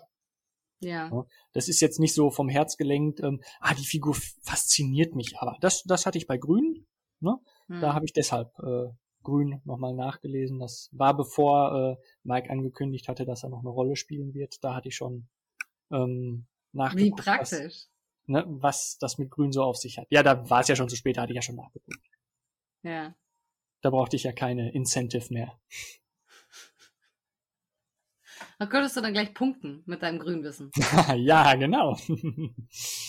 Hat er dich dann gleich eingestellt für die Hälfte des nächsten Zyklus. nee, das fürchte ich noch nicht. Na, guck mal, Florian hat diesen Zyklus schon 14 Romane beigetragen und 5 kommen, 4? 3 kommen auf jeden Fall noch von ihm.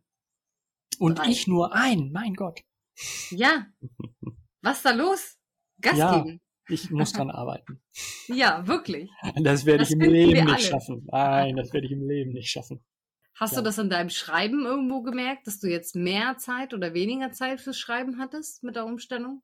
Nee, habe ich gar nicht. Ich habe da vorher ein, ja, ein gewisses Zeitregime gehabt, weil ich halt äh, ein sehr routinierter Mensch bin. Also brauch, nehme gerne meine Routine dann zum Anlass. So jetzt musst du das machen, dann mache ich es auch. Dann habe ich auch Spaß dran.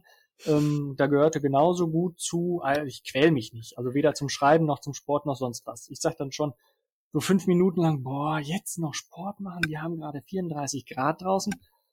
Es ist 18 Uhr, du gehst jetzt Sport machen, zack. So, ne? Dann dauert das drei Minuten, bis ich mich eingewöhnt habe an gefühlte 500 Grad draußen.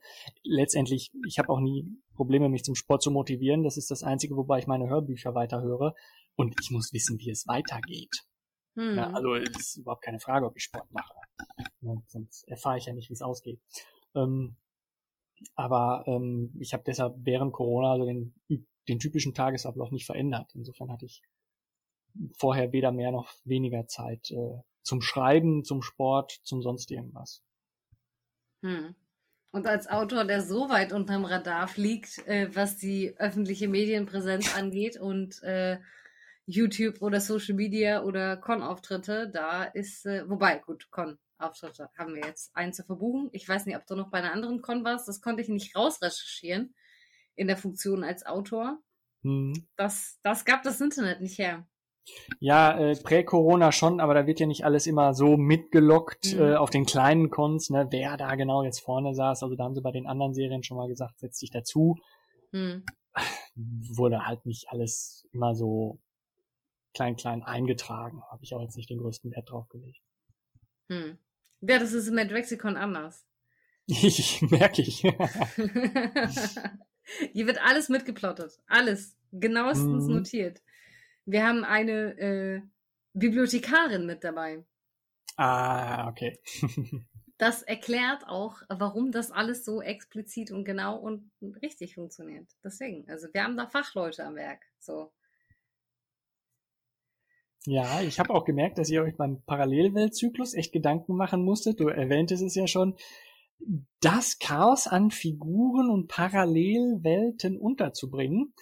Ähm, und äh, habe dann da ein bisschen nachgeguckt und irgendwo habe ich den Eintrag auch gefunden. Ich weiß nicht, ob es dann im, in einem Diskussionsstreet dazu war oder irgendwo in der Erläuterung. Also, ich glaube, Holger hatte dann geschrieben, wir haben uns dann dazu durchgerungen, irgendwie den Welten noch einen Namen zu geben und den Figuren den Namen voranzustellen und so. Und ich dachte, ja, klar, total logisch, geil.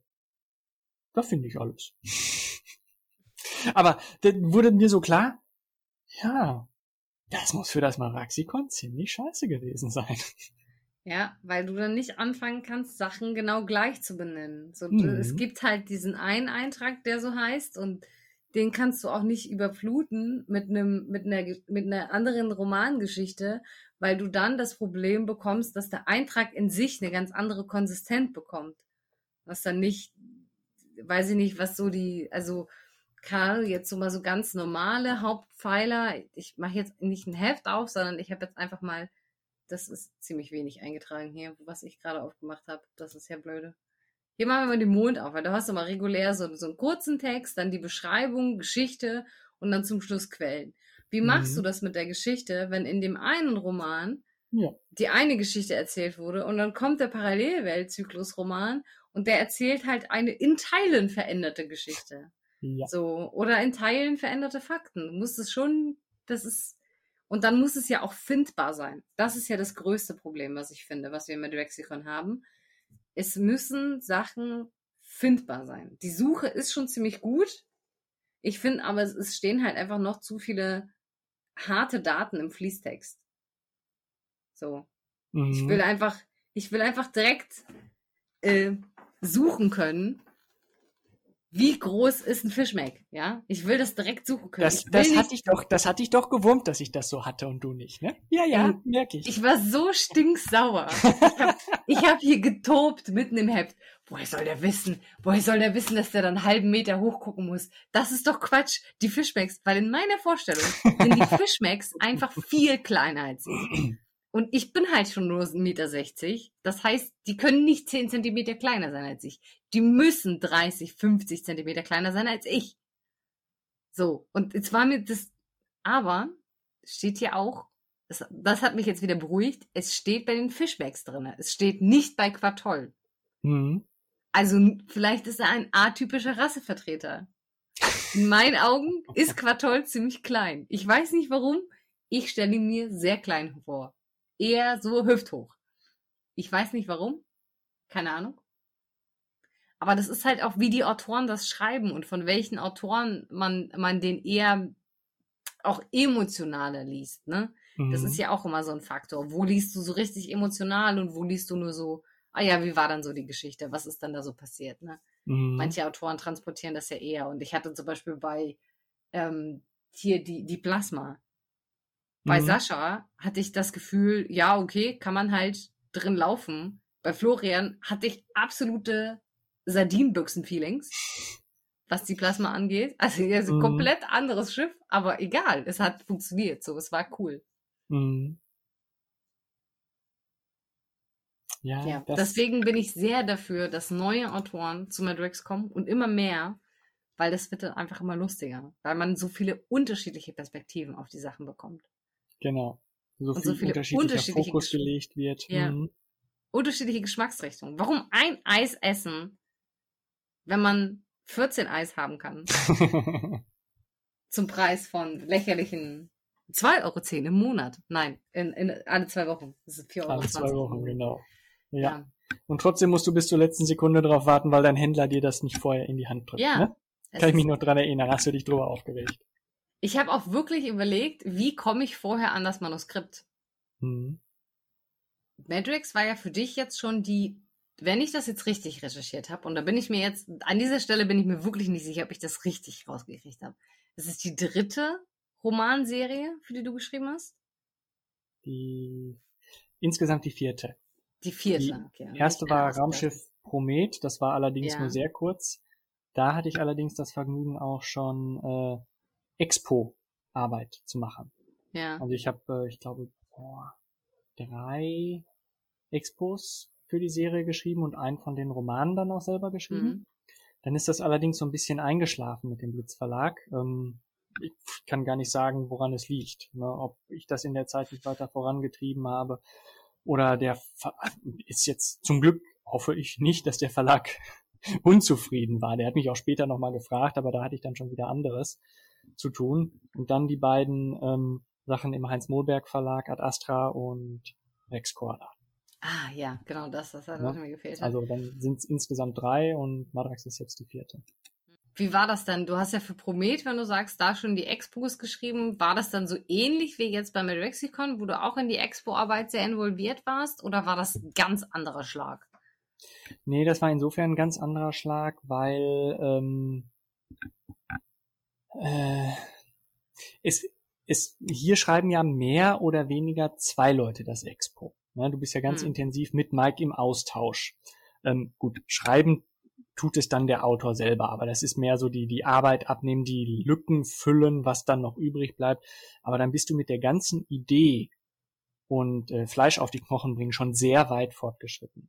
Das war bei Raumschiff Promet anders. Da gab's irgendwie die Vorgabe, haltet dich, haltet euch, ich habe das ja mit Oliver Müller zusammen auch gemacht, ähm, so ein bisschen an den Stil der alten Hefte, guckt mal, ob ihr auch Elemente der Geschichten der alten Hefte mit aufnehmt, ähm, aber kein reines Nacherzählen bitte der Geschichte und ähm, schickt mir mal ein Expo. So, und ne, wir hatten also keinen verantwortlichen Redakteur dabei. Natürlich ähm, hat der Jörg Kegelmann, das ist der äh, äh Heraus Verleger, Herausgeber, ähm, da sich vorbehalten, eventuell nochmal korrigierend einzugreifen, was er sehr wenig getan hat. Ähm, aber es war nicht, dass wir mit dem, mit einem verantwortlichen Redakteur zusammen das gemacht haben. Wir waren der Redakteur. Also wir waren Mike plus Autor in äh, einer Person. Ne, das war natürlich äh, schon so ein bisschen einschüchternd am Anfang, aber äh, hat auch geklappt. Wie war das bei den anderen Serien? Beim, äh, bei Rex Corda und Ad Astra gibt es zwei Redakteure und Expo-Schreiber, ähm, die äh, gerne immer Ideen annehmen, grundsätzlich aber äh, eigentlich genug haben. Also da gibt es mhm. gar keine große Sorge, dass die da irgend, dass denen die Ideen ausgehen. Und äh, dann bekommst du ein, ein fertiges Expo zugeschickt, ähm, das je nachdem auch, wer es ist, mal ein bisschen gröber ist und dir mehr Freiheiten lässt oder auch äh, sehr detailliert ist, auch mit, mit, Lexikon und so weiter und so fort. Zum alles nachschlagen, ne? das macht das Leben natürlich ein bisschen leichter, ist klar. Ähm, und dann heißt es, Fragen stellen oder loslegen. Hm. Es hat mich fasziniert, die Idee davon, dass jemand gefragt wurde, wenn all deine Geschichten, die du jemals geschrieben hast und veröffentlicht hast, alle weg sind vergessen. Von der ganzen Menschheit. Weg aus dem Internet, weg aus allen Buchhandlungen, weg aus allen Antiquariaten, weg von deinem Laptop, weg aus deiner Schublade. Und du dürftest entscheiden, welche eine einzige bleiben soll.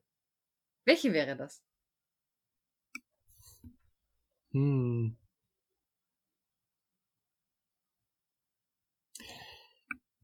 Ich schwanke zwischen zwei Geschichten und ich muss gestehen, tatsächlich ist Madrax 588 nicht dabei.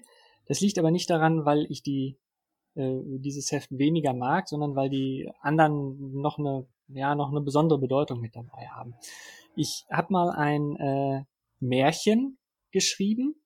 Ähm, das ist in der Ist das Muse ein Andersen-Märchens-Update gewesen? Ja, genau. Oder? Mhm. Hm. In einem von den Märchen-Updates. Ich weiß nicht, ob Muse Museus, ich glaube Museus-Märchen. Ähm, da ist mir, da sind mir die Figuren, also mir gefallen die einfach so sehr, da habe ich irgendwie eine, eine ganz besondere Verbindung zu. Also das Märchen wäre sicherlich einer der Kandidaten dafür. Oder vielleicht noch eher ähm, eine Kurzgeschichte, die ich, jetzt muss ich mal überlegen, wie heißt die Anthologie? Gesänge aus dunklen Zeiten. Da sollte eine Kurzgeschichte geschrieben werden, die zwischen dem Jahr 500 und 1500 spielt, also ne, Mittelalter halt, das klassische Mittelalter. Und man durfte sich alles aussuchen, ob es Mystery, Horror, High Fantasy oder sonst was wird. Ähm, ich habe mich für ähm, erstmal scheinbar kontemporär entschieden, also ohne Fantasy-Element und baue dann am Ende aber ein Fantasy-Element ein. Und die Wendung ist so, ist tatsächlich, ist mir erfreulicherweise gelungen, so überraschend geworden, dass ich von einer der äh, Heraus oder von der Herausgeberin äh, lange Zeit später eine Mail bekommen habe. Die hat mir äh, eine Mail weitergeleitet von einer Leserin, die ihr einfach nur gemeldet hat, weil sie sagen wollte, das war so eine tolle Anthologie und die beste Kurzgeschichte war, ja, tatsächlich meine und das wollte sie ihr nur mal zurückmailen. Und die Mail habe ich weitergeleitet bekommen, weil die Herausgeberin gesagt hat, da, das sollst du mal ruhig sehen, ne? Und ähm, da, das hat mich natürlich tierisch gefreut, ist klar, ne? Und ähm, die, diese, diese Wendung, äh, die da drin ist, das fantastische Element, das das hat so mit den, mit den Feen zu tun und mit der Sehnsucht, de, den die, welche die Feen nach der Magie haben. Ähm, das ist eine ganz, ähm, ja, ähm, eine ganz sehnsüchtige Geschichte. Ja, super. Dann wären wir ja soweit durch mit unseren Fragen. Ich danke dir ganz herzlich für die Zeit, die du dir genommen hast. Und dann äh, sehen wir beide uns ja schon morgen beim Chatrex. Ich wünsche dir noch einen schönen Feierabend. Besten Dank, den wünsche ich auch. Tschüss. Danke, tschüss.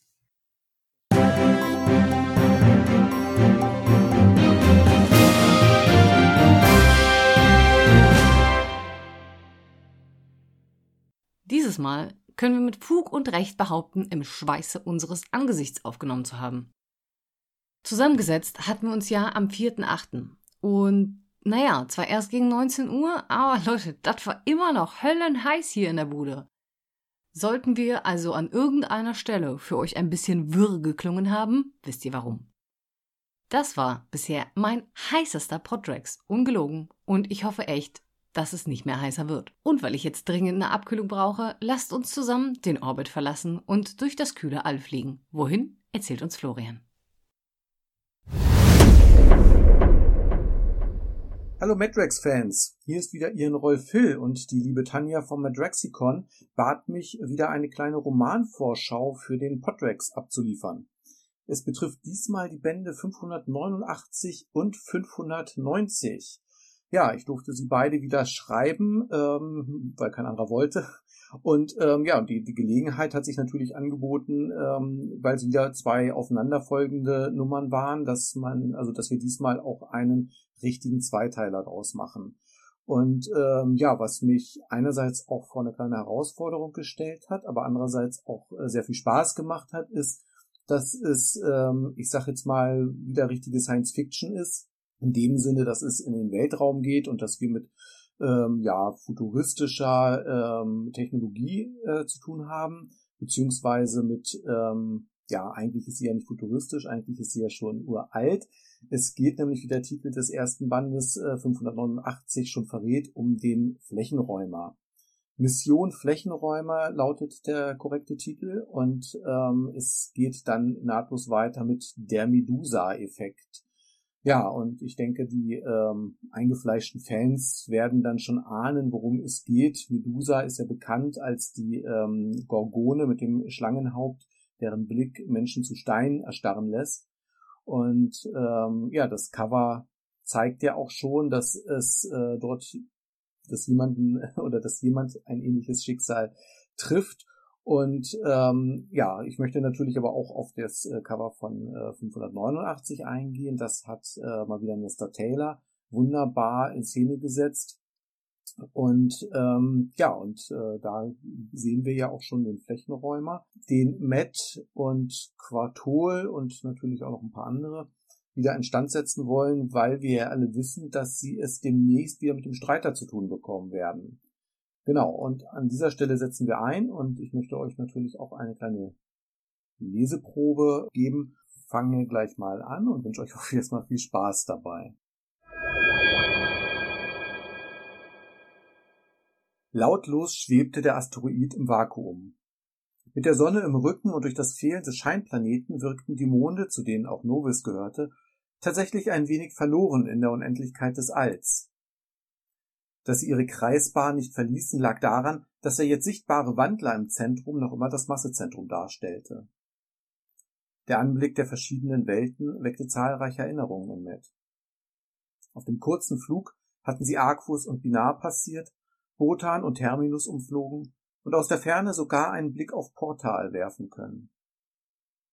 Matt fragte sich, was aus den Gefährten geworden war, die ihnen auf so vielen gefahrvollen Abenteuern zur Seite gestanden hatten allen voran Mirut aus dem Volk der Draen, aber auch Krara von Karnat. Seinem Kenntnisstand nach lebten beide auf Arcus, einem fast vollständig mit Ozean überzogenen Mond, auf dem noch Nachfahren der Hydre existierten, zu denen auch Vankul gehörte, der mittlerweile auf dem Mars weilte und gottgleiche Kräfte erlangt hatte, mit denen er Matt und Arula half, Kontakt mit dem Ringplanetensystem aufzunehmen. Schon merkwürdig, welche Wege das Schicksal bereithält, meldete sich Quartol unvermittelt vom Co-Pilotensitz. Der Hydrid, mit dem Matt mehr als eine enge jahrzehntelange Freundschaft verband, musterte den Mann aus der Vergangenheit aus winzigen schwarzen Äuglein. Es wunderte den Ex-Commander keineswegs, dass der Hydrid ahnte, was seinem Freund gerade durch den Kopf ging. Einst hatte er Quartols Geist beherbergt, wodurch sich zwischen den beiden Männern ein Vertrauensverhältnis entwickelt hatte, mit dem nicht mal Arula mithalten konnte. Wohl wahr, murmelte Matt. Allein bei der Vorstellung, welche immensen Entfernungen wir zurücklegen, ohne mit der Wimper oder Flosse zu zucken, wird mir schwindelig. Quartul nickte, ich verstehe, was du meinst. Schweigend betrachteten sie den Asteroiden, der einen Durchmesser von knapp 500 Metern besaß. Eine Landung mit der Plasma kam also nicht in Frage. Die Masse des Raumschiffs würde den Asteroiden in Rotation versetzen und dem Flächenräumer weitere Schäden zufügen. Matt konnte die Meteoriteneinschläge und Risse in der Außenhülle mit bloßem Auge erkennen. Wer glaubte, das All bestünde aus absoluter Leere, lag falsch. Vor allem die Sonnensysteme waren voller herumfliegender Gesteinsbrocken, Trümmerteile und Mikropartikel, die auch auf der Riverside ihre Spuren hinterlassen hatten.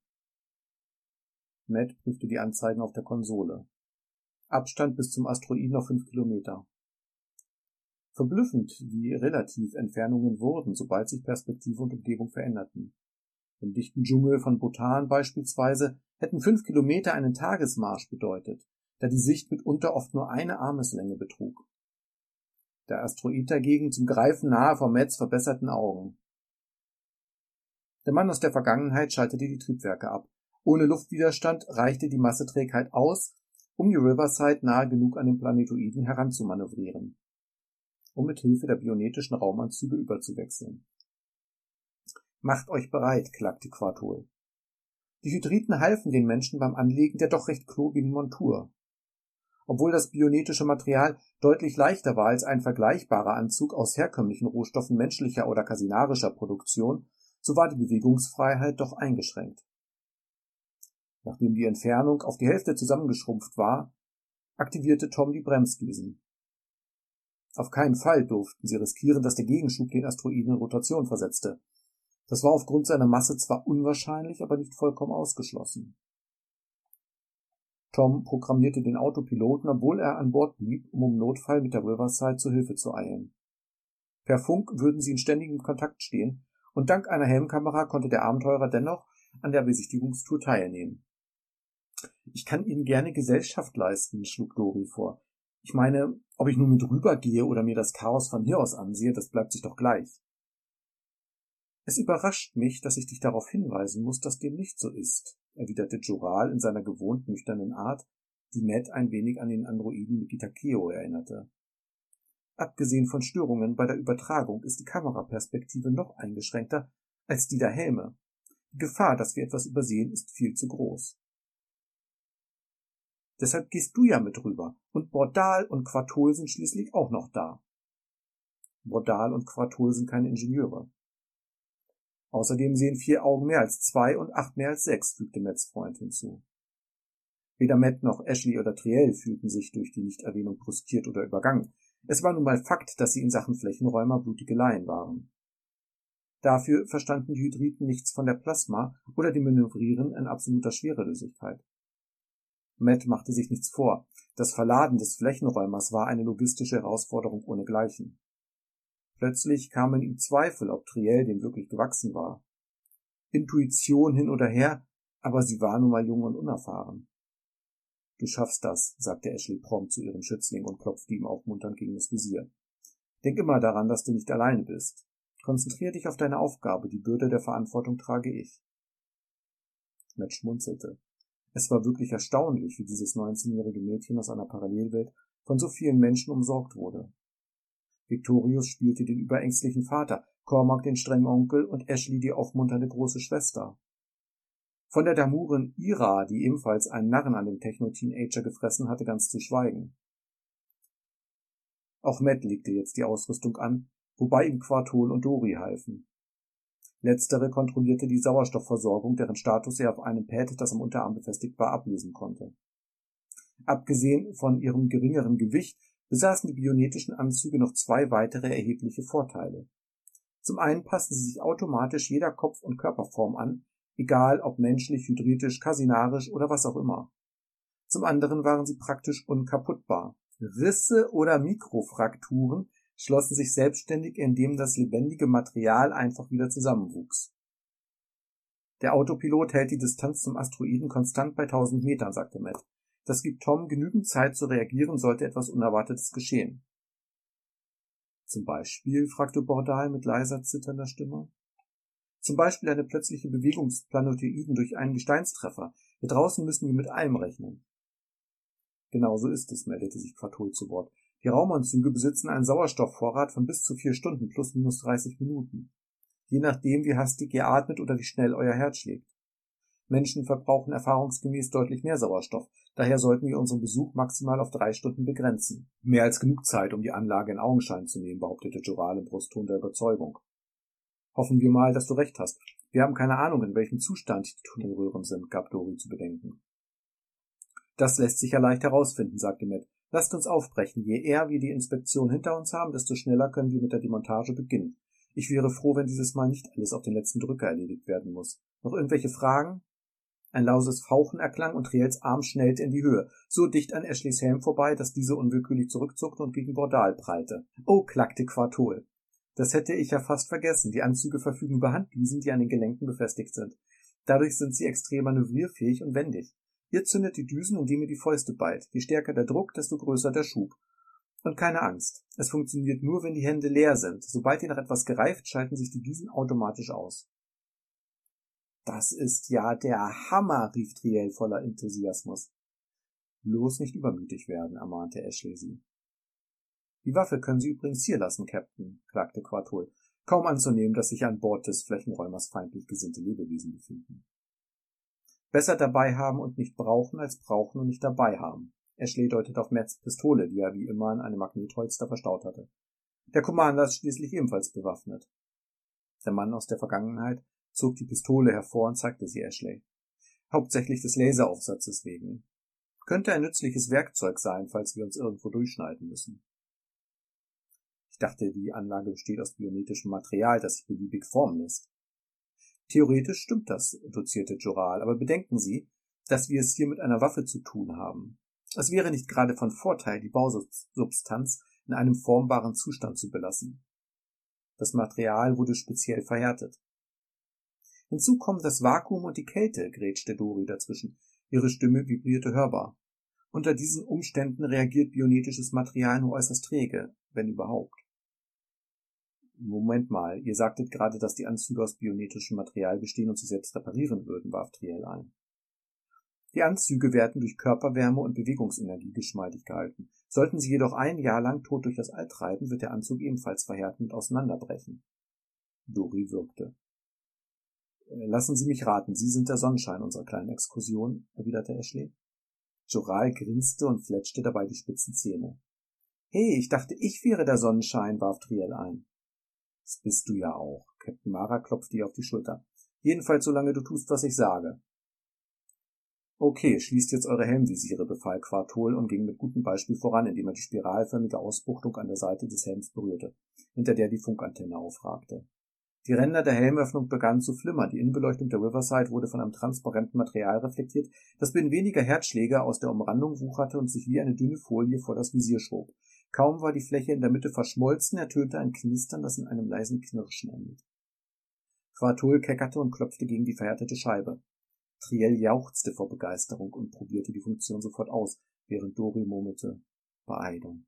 Ich bin froh, wenn das alles hinter uns liegt und ich wieder zu Hause bin.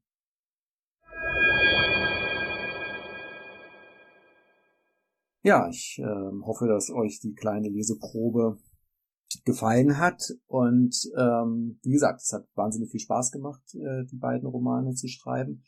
Ähm, ja, und wie ihr bestimmt mitbekommen hat, äh, ist auch jede Menge Personal dabei. Also es ist auch noch, sind auch noch längst nicht alle. Und ähm, es entwickelt sich auf dem Flächenräumer auch ein kleines, ja, ein kleines Kammerspiel, also sowohl auf dem Flächenräumer als auch auf der Plasma. Das, also das sind die Hauptschauplätze dieser beiden Romane. Und ähm, ja, wie soll ich sagen, es kommt auch zu einer kleinen Krimi-Handlung. Also man könnte es wirklich sagen, dass es fast so eine Art Science-Fiction-Krimi ist. Auf jeden Fall nicht so actionlastig wie meine beiden letzten Romane. Und ähm, ich hoffe, dass ihr ähm, ja viel Spaß dabei habt. Und ja, wünsche euch dementsprechend ähm, viel Spaß beim Lesen. okay, dann äh, bis zum nächsten Mal. Tschüss.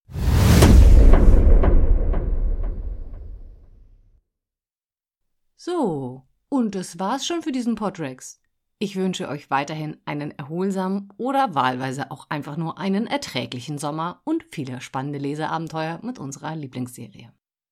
Übrigens, auch abseits von Corona kann es total gut sein, weiterhin Abstand zu halten.